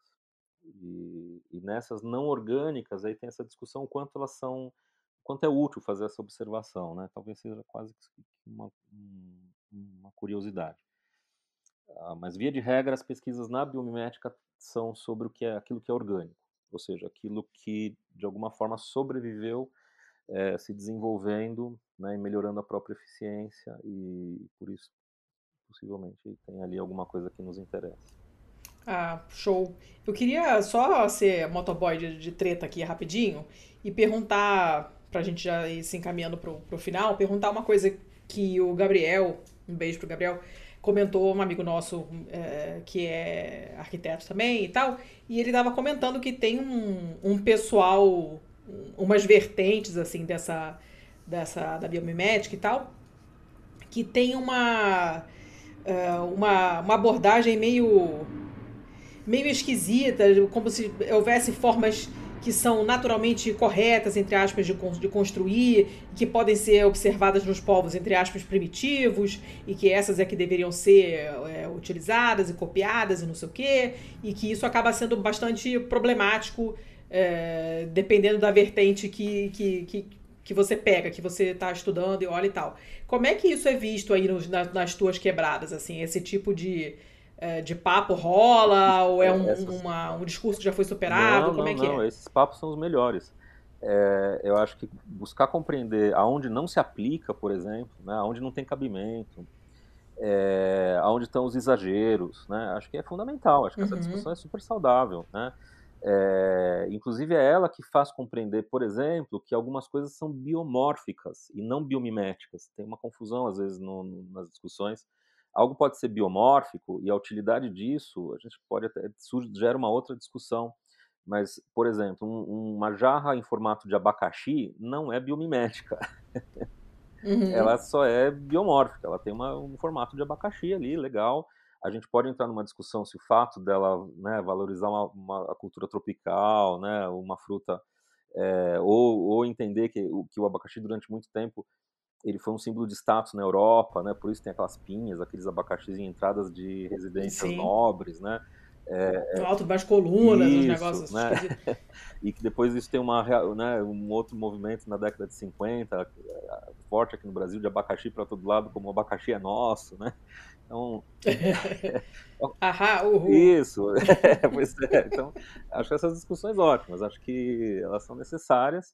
E aí você entende, por exemplo, que tem coisas que são é, é, biomórficas, né? tem forma ali natural, mas é uma questão de linguagem, né? dos signos, está na, na, questão cultural, que não, não, não tem menos importância. Né? Acho que isso é importante compreender também. Não, tem, não é menos importante porque eu estou buscando isso.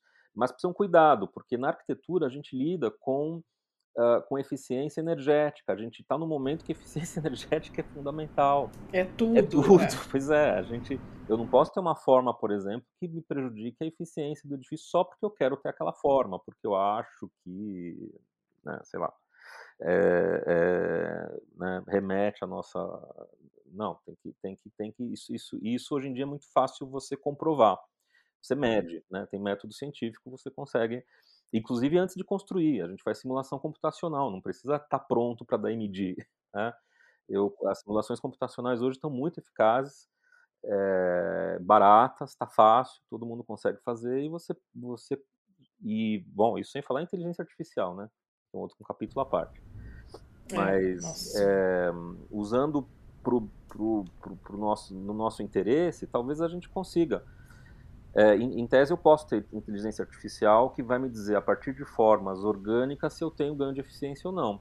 Lembrando que eu tenho determinadas técnicas construtivas, né, que eu tenho custo, se eu estou falando de habitação, por exemplo, tem uma questão de custo também muito importante, é, uhum. é, de viabilidade, né, de durabilidade, eu não posso experimentar ali, depois deu errado, quem paga essa conta, né?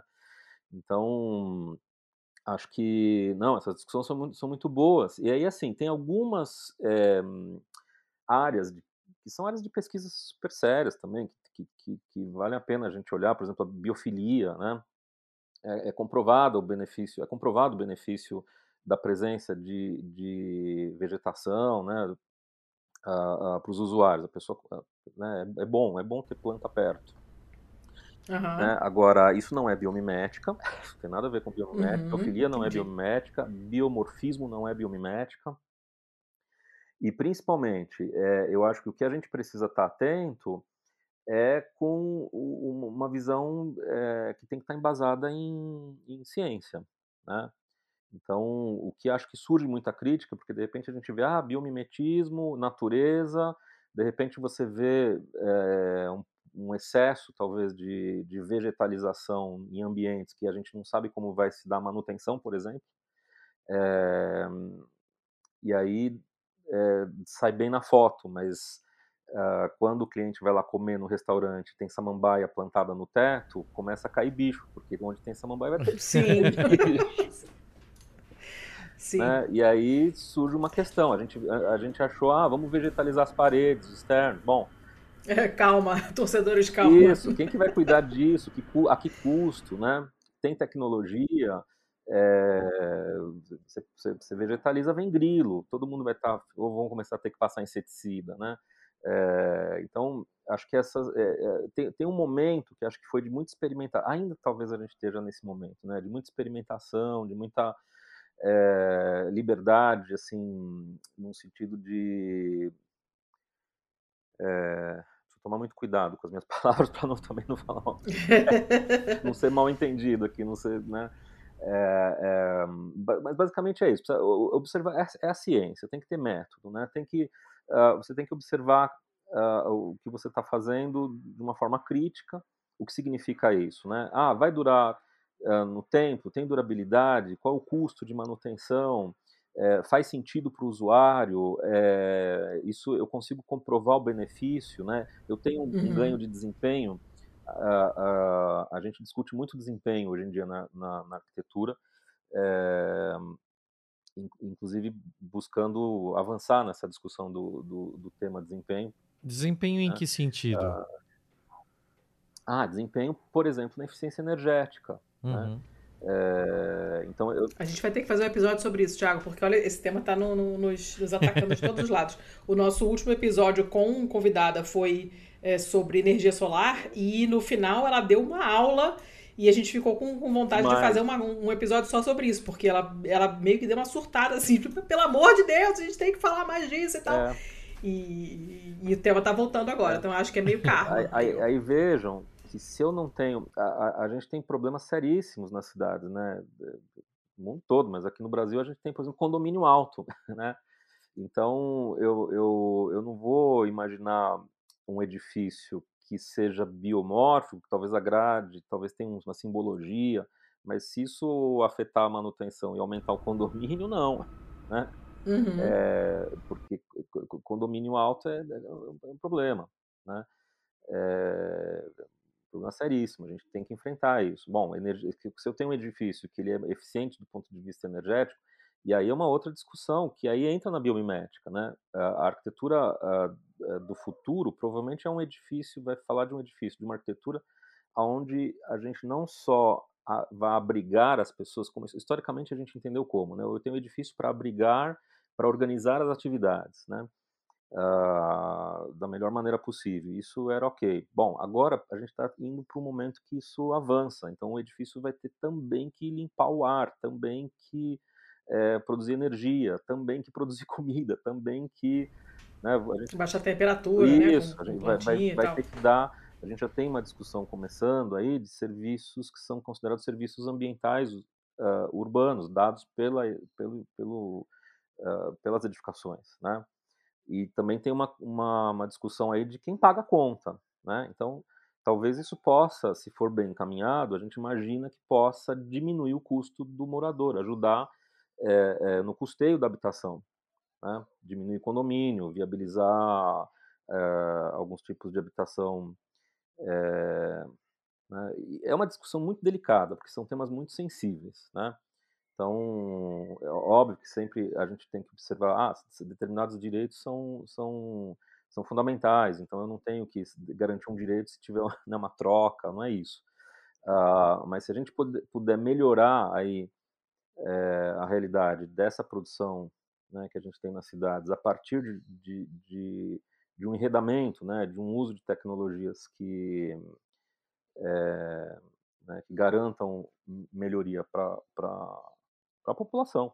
Né, basicamente é isso. Acho que para o usuário, quem está usando ali, né? Então, A gente não pode mais ter um edifício que não nos proteja, mesmo que eu não tenha. Né? Eu, por exemplo, sou careca, né? Eu brinco que uhum. em alguns lugares que eu ando, né? Eu, se, se tá muito sol, eu olho se tem sombra. Uhum. Né? Bom, se começa a chover granizo, eu quero me esconder. E se não tem um, um lugar para me esconder, né? Se eu não tiver o crachá para entrar nos edifícios, né? Se eu não for morador, se eu não tenho, se eu não sou proprietário, se eu não sou, né? Eu não tenho acesso, eu fico exposto, né? Uhum. eu estou falando uma bobagem, né? Da minha calvície, mas é, imaginar quando a gente fala de coisas, questões mais, mais dramáticas, né? Então, como simplesmente habitar, né? O direito à cidade. Então, é, como parece que tudo vira também uma questão de custo, né?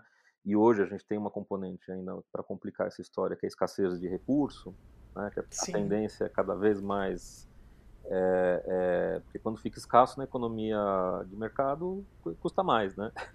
É simples, custa mais.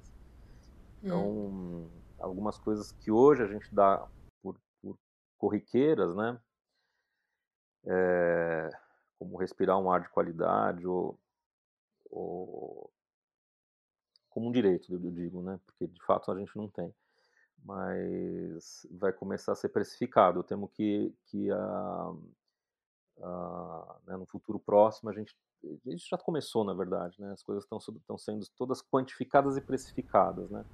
Eu uhum. espero que, que a biomimética possa dar uma contribuição é, no sentido é, inverso, né?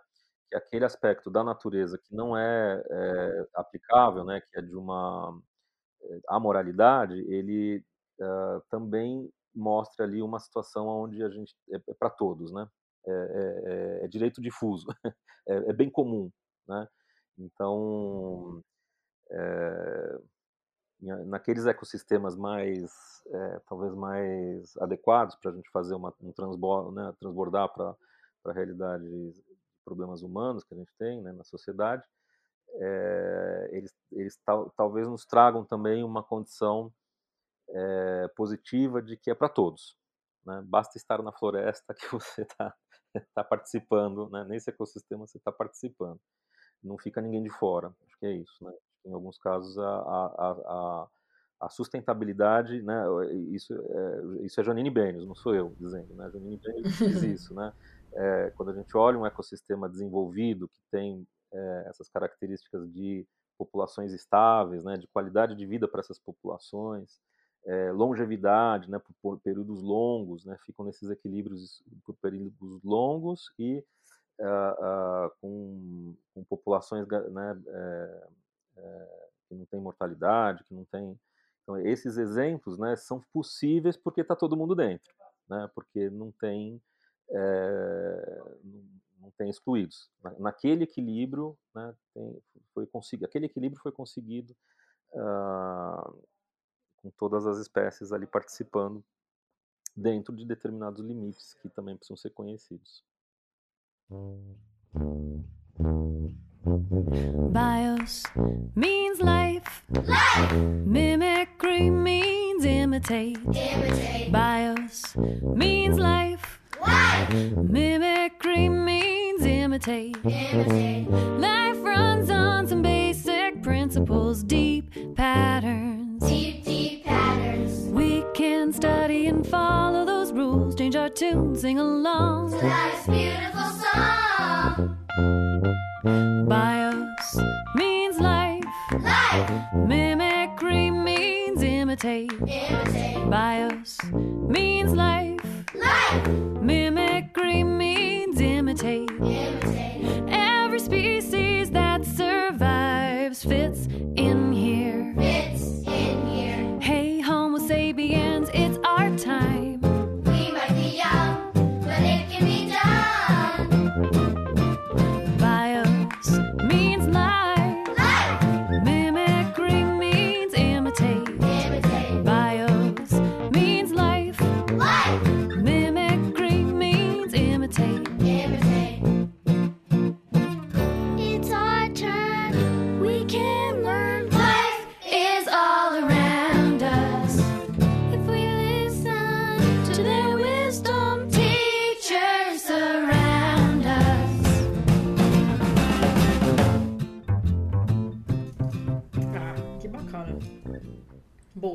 Sabe que assim, eu, não, eu não, eu obviamente não entendo nada disso, como eu não entendo de nada mais. Mas assim, eu, eu ando muito incomodada com, é, com a, a falta de adaptação das cidades. Agora estou morando em Lisboa, mas já pensava bastante nisso em Curitiba também. A falta de adaptação da, da, das cidades a, a esse porvir ambientalmente pavoroso, né? Uhum. E, e, e, assim, o brasileiro tem essa coisa de ser early adopter meio que de tudo, então qualquer coisa, qualquer novidade tecnológica vai todo mundo, é, todo mundo atrás, né? Uhum. Mas aqui na, na Europa o negócio é complicado, o pessoal custa para engrenar, meu Deus do céu. E eu fico pensando, de vez em quando eu olho e falo, meu Deus, mas que desperdício de espaço, podia ter um monte de planta, podia estar não sei quantos graus a menos aqui, se botasse uns arbustinhos. E, puxa, podia ter uma plantinha local, né, autóctona, para poder chamar mais abelhinhas. E, e o pessoal fica plantando essa merda nessa planta que não é daqui. E essas coisas, ultimamente, elas andam me irritando. A velhice é terrível, gente, não recomendo. Porque tudo fica chato e eu, eu tô insuportável. Mas, assim, essas, essas coisas, né? É, o dos prédios não terem um isolamento térmico bacana, então você morre de frio no inverno, morre de calor no verão. O Thiago sabe que eu tô sempre reclamando quando a gente grava, é, acontece de gravar à tarde uhum. aqui. Essa, esse meu escritório que eu tô gravando agora é uma varanda fechada. E é um calor horroroso que pega o sol da tarde. Então chega uma hora que dá vontade de sair gritando de nervoso, porque eu sinto suor escorrendo, eu odeio passar calor. No inverno minha mão tá gelada, não consigo apertar o mouse direito. E, e, e, sabe, não tem necessidade. As casas, os prédios podem ser melhorados para as pessoas terem mais conforto e consumirem menos, né? Hoje de manhã estava ouvindo um podcast é, sobre é, pacientes de câncer na Inglaterra, né? E como é, isso tem um impacto econômico na vida das, do, dos pacientes. E elas todas estavam comentando: agora vai chegar o inverno, eu não sei como é que eu vou manter minha casa aquecida. Porque isso é um gasto enorme. E aí a gente cai no assunto da eficiência energética também, né? Que você poderia ter a construção feita toda de uma maneira mais é, eficiente de todos os pontos de vista, de modo a você precisar gastar menos com, com refrigeração, com a calefação, com iluminação, né? Uma, uma casa bem iluminada, você não precisa acender a luz toda hora uma série de, de, de, coisas né, que eu não, não vejo acontecendo com a frequência que eu gostaria. E isso vai me irritando porque a velhice é assim mesmo. Mas assim, é, é, eu vou passar a prestar mais atenção ainda e me irritar mais ainda depois desse episódio. Muito obrigada, Fernando. A gente nem terminou esse episódio ainda e a Letícia já tá fazendo lobby do próximo C de eficiência energética. Cara, mas é, é, karma. Você vê que tá, é a perseguição. Perseguição. O próximo episódio a gente vai falar de, cara, sei lá, chinela havaiana. Vai ter alguém que vai falar de eficiência energética. Você quer apostar? Alguém vai dar um jeito de enfiar o assunto, a gente vai ter que gravar sobre isso. Mas enfim, se não sair agora, sai em breve. Mas, bom, é, terminamos numa nota ótima, que sou eu reclamando, como sempre. Vamos passar então, Fernando, para nossa balada do pistoleiro, que é a nossa sessão de dicas culturais. Você avisou? Avisei. Ah. Porque eu não sou energeticamente eficiente, mas eu sou eficiente, às vezes. E uh, a dica pode ou não ter a ver com o tema do episódio, as minhas dificilmente têm a ver. Pode ser uma, pode ser mais de uma. Teve gente que já deu sete, oito aqui, tem um pessoal empolgado. Então, então vamos lá. Tiago, começa você, que eu já falei demais. Tá, eu vou começar. A gente tá chegando aí na semana do Halloween.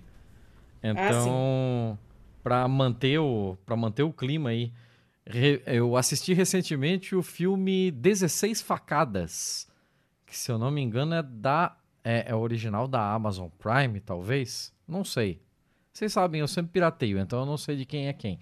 Mas o filme é muito bom, cara. O filme é um slasher com um esquema de viagem no tempo.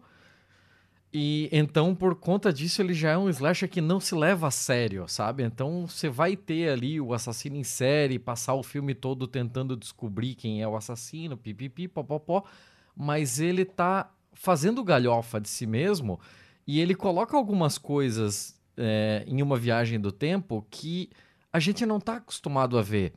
Em determinado ponto do filme, você tem dois núcleos e um está no passado, o outro está no futuro, e coisas que acontecem no passado começam a começam a interferir imediatamente no futuro. É em tempo real a mudança.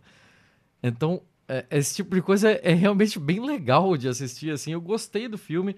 Ele tem algumas piadinhas que você fica, ah, e tal, porque dá pra ver, assim, que é, é algumas delas são fanservice pro millennial, né, pra, e algumas são fanservice pro geração Z, que é justamente para brincar com o conflito geracional da, das duas das duas épocas e tal. Mas assim, é, é um filme gostosinho, é um filme que, que dá para rir, dá para é, dá para ver. Eu acho que ele não é nem censura 18, porque ele é relativamente tranquilo na, nas mortes, assim. Então, talvez seja censura 16. Fica a dica aí, se alguém quiser. Tá tranquilo, tá chegando o Halloween, talvez seja uma boa, uma boa diquinha para deixar. Ah, boa. A minha filha agora tá, entrou na pira dos filmes de terror, né? Que não, é, não, não era muito a praia dela, nunca tinha mostrado interesse em ver nenhum, agora começou. Mas aí... aqueles terrores psicológicos, assim? Ah, ou... não, começou com sexta-feira 13, né, cara? Porque ah, tem, slasher, você tem que começar não. pelas. É, você tem que começar com aqueles que te fazem compreender os memes. Que atualmente é a prioridade, não é mesmo? aí depois você vai aumentando o seu o seu. É a chave para o pertencimento. Pois é, porque a gente fala das coisas e depois ela não entende e fica se sentindo isolada, porque, né, afinal de contas, não é da geração dela. É, e aí se, foi... ela, se ela for aí é alternando entre as franquias, tipo, assiste um Jason, assiste um do Serra Elétrica, assiste um do Fred Krueger, assiste um do. do. sei lá, do Chuck se ela for alternando assim, ela tem pelo menos 40 filmes para ver até o final do ano. é, eu acho que vai, vai meio por aí. É, você só tinha essa dica? É, eu tá vou deixar só hoje? com essa. Eu vou, vou economizar aí, que eu não sei quando é que eu vou ter tantas. É, eu tô monodica também. Eu tô. Aproveitei para dar uma olhada aqui no meu Goodreads, porque eu esqueço as coisas que eu já li, né? E a gente está lendo esse mês no, no Pistolendo, Fernando, a gente tem uh, uma miríade de subgrupos uhum. no, do nosso, da Pistolândia, que é o nosso grupo de apoiadores, e um deles se chama Pistolendo, que é o, o grupo para a gente falar de leituras. E nós temos um grupo de leitura, um clubinho de, de, de, de leitura que escolhe um livro por mês. A gente conversa sobre ele é, no chat mesmo uma vez por semana, e no fim do mês a gente faz uma live para comentar. E, uh, e os livros são sempre muito bacanas. Eu não costumo participar das lives porque eu estou alérgica a Zoom já tem um tempo. Mas uh, leio quase todos os livros que são, que são os livros do mês e adoro ler os comentários do, pessoal. Esse mês o livro é O Tudo Pode Ser Roubado, da Giovanna Madalosso. Olha, não li. Ela já tinha. Eu já tinha lido dela o Sweet Tóquio, que é espetacular e foi a melhor coisa que eu li ano passado. É um livraço. Olha. Esse eu não tinha lido ainda. A, a, o fato dele estar tá no, no Pistoleno foi a desculpa perfeita. E então eu tô com ele aqui. Alguém me arrumou um piratão também, porque eu não achei aqui na, na biblioteca. Então li. No, ele, assim, uma leitura super rápida mesmo. Você senta uma tarde e vai. E é muito bem escrito. Ela tem um estilo delicioso, umas tiradas fantásticas, uns personagens maravilhosos. Uh, a história se passa em São Paulo, que não é uma cidade com quem eu tenho muita intimidade, então a maior parte do que ela descreve eu não, não conheço, mas não importa. Para quem conhece, obviamente, tem o, o plus a mais, né? Mas é, realmente não faz diferença. Eu amei esse livro, é muito bem escrito. Uh, enfim, super recomendo. Foi um, tô doida para ver as discussões do pessoal, porque realmente foi uma leitura que eu amei fazer. Então, super Eu acho muito irônico já... e muito legal que vocês piratearam um livro chamado Tudo Pode Ser Roubado. ah, sim, não. E a, a, o próprio contexto do, do, do, momento em que falam Tudo Pode Ser Roubado é ótimo, assim. Esse livro é muito bom. E recomendo o Sweet Talk, que eu já recomendei aqui uma vez e recomendo de novo. Re-recomendo, porque é maravilhoso. E esse aqui também é sensacional. Esse, essa leva de, de autoras brasileiras agora que estão aparecendo, é, que estão vendendo pra caramba no Brasil. É assim, é o hype é totalmente justificado, elas são ótimas. Então, leiam, leiam. E é isso. Vamos lá, Fernando, tua dica. Ah, tua dica eu, ou tuas dicas? Eu, eu vou dar mais de uma aqui. É... Mande. Eu, à vontade. Eu, eu, vou ficar numa pegada que acho que tem a ver com, a, com o meu momento, né? É, de pesquisa na biomimética que me levou por caminhos, acho que tortos, mas nem, nem, nem tanto, a tomar contato com as pesquisas do professor Viveiros de Castro, que tem no YouTube palestras incríveis dele. Ele fala do perspectivismo ameríndio. É, hum. Eu acho fundamental, é, inclusive nas discussões em biomimética, eu acho que é importante ter também esse conhecimento de que um outro mundo é possível, né? Que existe, né? Uhum. E, e, ele, ele cunhou esse, esse termo, né, perspectivismo ameríndio, e tem as, algumas palestras muito boas dele, é, além dos livros, claro, é, professor Viveiros de Castro, tem no YouTube, só colocar professor palestra, professor Viveiros de Castro. Eu vou catar já e já deixo tudo no link, pessoal a, a, que quiser clicar depois já vai estar tá prontinho. É, é, bem bacana. É Eduardo Viveiros de Castro, né? Isso, Acho isso. que o primeiro nome dele é Eduardo, né? É, acho que é, acho que é esse mesmo. E, e uh, bom, além, além de ver e ler Viveiros de Castro, acho que vale a pena nessa mesma linha ler os livros do, do Ayrton Krenak, que acabou de ser. Ah, né, sim, por favor. É, é, coisa muito bacana lá na, na academia.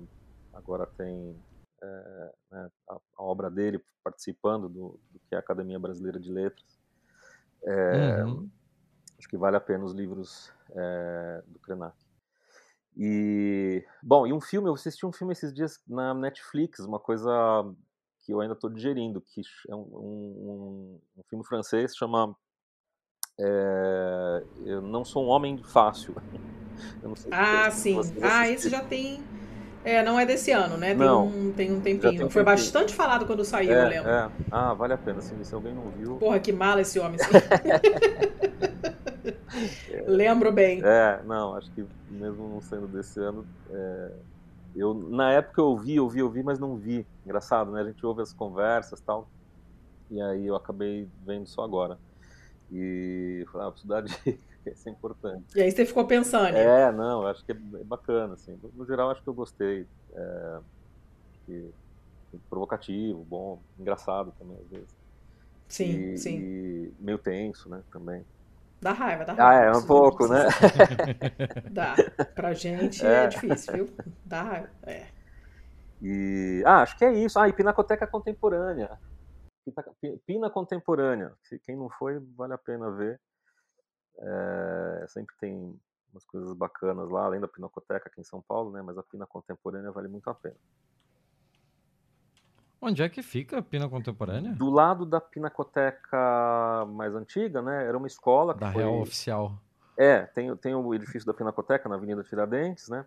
Aliás, todo aquele, uhum. aquele atrás, né, o, do, da Pinacoteca, que é indo pra, sentindo Zona Norte, que é o bairro do Bom Retiro, é, é, um, é, incrível, é um bairro de São Paulo bem cheio de surpresas boas lá. Né? Tem o Jardim Japonês na praça, que pertence à sede da administração, acho que da Polícia Civil, prédios do ramo, Ramos de Azevedo, né? Paula Souza, depois aí vai tendo uma sucessão, sucessão de coisas interessantes lá no bairro do Bom Retiro, que acho uhum. que vale a uhum. pena também. Mas começa, né, se eu puder dar uma dica, começa com a Pina Contemporânea, que é do lado da Pinacoteca, na estação é, Luz do metrô. Só descer na estação da Luz. Do metrô, isso, estação da Luz.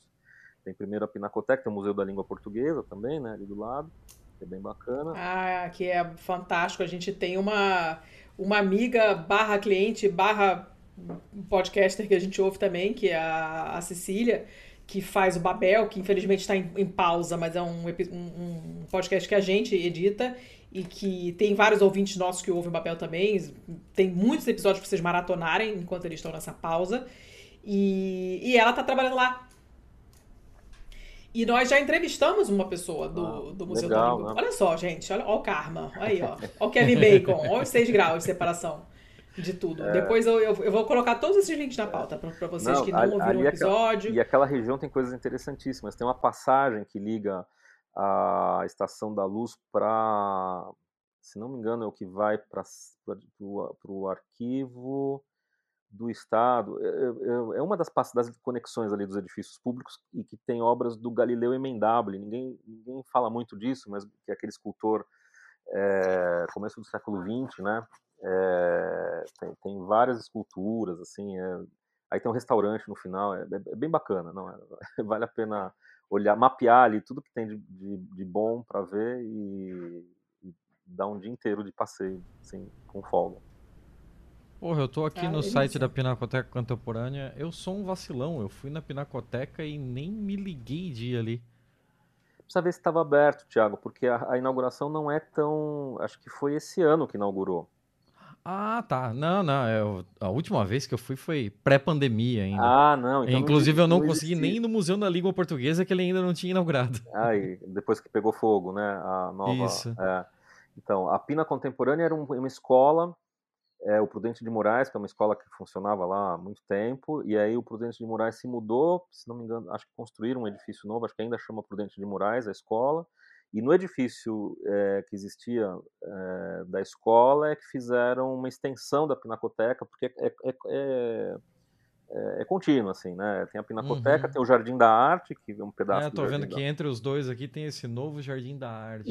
Isso, e não, um lugar muito bonito, muito bacana, um patrimônio aí da, da cidade de São Paulo, e vale muito a pena. E depois, continuando, né, pegando ali a parte mais para o Bom Retiro, aí você vai ver, tem restaurantes, tem coisas interessantíssimas, tem comunidade, é, tem uma comunidade muito tradicional judaica, tem uma comunidade muito tradicional coreana, tem armênios, é, tem gregos, tem, tem, gente do mundo todo, assim, é muito interessante. Aí tem... Hum, melhores culinárias. Isso, aí, aí, você, come, você acha restaurante, é, pois é. e aí você passa de uma esfirra típica para um, né, para um uh, enfim, comidas de vários tipos lá, todas as origens. Essa é a minha dica. Hum, Essas. Ótimo, maravilha. Excelente. Ainda mais nesse pós-pandemia Antes... a gente tem viajado muito menos, né? Então é, são cada vez mais raras as, as idas a São Paulo, mas já fica aí mais um lugarzinho novo para conhecer em São Paulo. É, é isso aí. Pina contemporânea.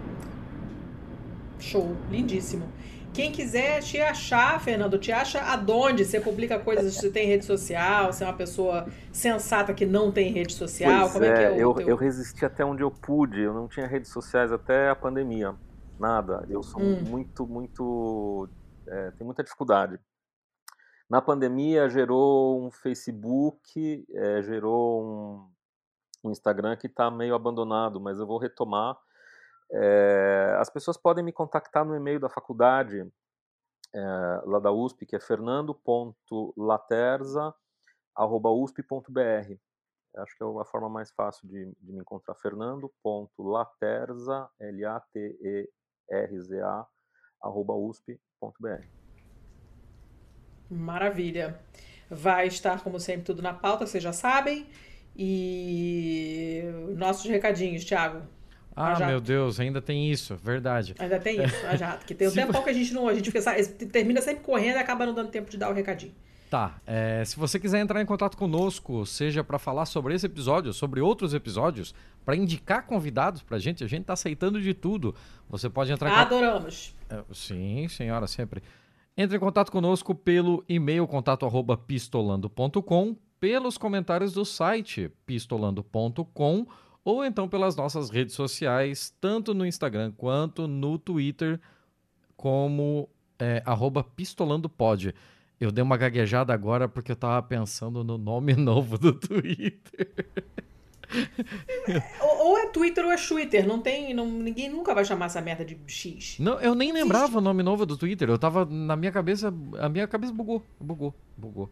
Eu, eu... Nunca, nunca passou pela minha cabeça chamar de outra coisa que não Twitter. Então, assim, é Twitter será Twitter até ele apodrecer, que está acontecendo olhos vistos. Perfeito. Dona Letícia, como é que faz para apoiar esse negocinho aqui, para manter as luzes acesas e as operações de servidores e pipipi popopó? catarse.me barra pistolando, uh, patreon.com barra pistolando para quem está fora do Brasil, zil, zil. Também aceitamos PicPay, estamos lá no PicPay, como Pistolando, não é difícil de achar. E Pix, ocasionais ou recorrentes, você escolhe. Contato arroba pistolando.com é a nossa chave Pix. Aceitamos qualquer tipo de presente, porque somos carentes. É isso aí, é isso aí. É, eu dei uma passada rápida aqui, uma passada de olho rápida, né? É, colaborando com a manutenção do nosso projetinho aqui, você ganha passagem para nosso grupo fechado lá do Telegram, onde você vai encontrar outros malucos que também ajudam a, a manter esse negócio aqui. E com isso você vai ter acesso a, eu acabei de contar, 22 subgrupos. Então é impossível que não tenha alguém lá que goste da mesma coisa que você. A gente tem grupo para Fórmula 1, a gente tem grupo para galera da maromba, a gente tem grupo pro pessoal das artes, a gente tem grupo para quem só quer trocar foto de gatinho, a gente tem grupo para tudo. Entra lá e vai ser divertido, vai ser divertido. Isso aí. Isso aí. Uh, Fernando, muito obrigada. Obrigada de novo ao Virgílio pela ponte. Como sempre, os nossos ouvintes se superando a cada episódio. Uh, a gente que é carente adora essas coisas, amo. Então, brigadaça. Foi uma delícia de episódio. Vai ser chuchu de editar. Acho que até o Thiago tinha pedido pro Thiago editar, que amanhã eu vou estar meio enrolada, mas eu acho que eu vou pegar ele pra editar. Porque vai estar tá, tá gostosinho, tal, não sei o quê. Vou dar, vou dar um meus pulos aqui, acho que eu, eu consigo. Vai ser filé. E... Vai ser filé. Agora começa a pensar nas músicas aí, quero ver. Ah, fudeu. É, fudeu. É, quem mandou? Obrigada, Fernando. Foi ótimo, lindíssimo. Amei. Amei, amei, eu amei. Eu não sabia o que esperar desse episódio, estou felicíssima. Que bom, que bom, fico feliz. Eu que agradeço. Ó, até bom. Então, seu Thiago, até semana que vem, que tem BMF, né? Perfeito, muito obrigado, Fernando. É, estamos às ordens aqui. Se tiver alguma comunicação para fazer, algum evento, alguma coisa, quiser colocar aqui. Sabe aquele pedaço do Globo Rural em que só fica falando da festa da carne de ovelha de não sei o que do norte em Pernambuco? Então, a gente pode fazer isso aqui também. É só mandar aí eventos, coisas relacionadas a essa área. A gente vai ser, vai ser um prazer para a gente aqui poder dar a divulgação também. Tudo bem, obrigado. É isso aí. E é isso, né? Então, Fechou? Até semana que vem? Até semana que vem. Beijo. Maravilha. Sobrou cinco minutos ainda. Glória a Deus. Sobraram, sobraram cinco minutos. Este podcast foi editado por estopimpodcasts.com.br.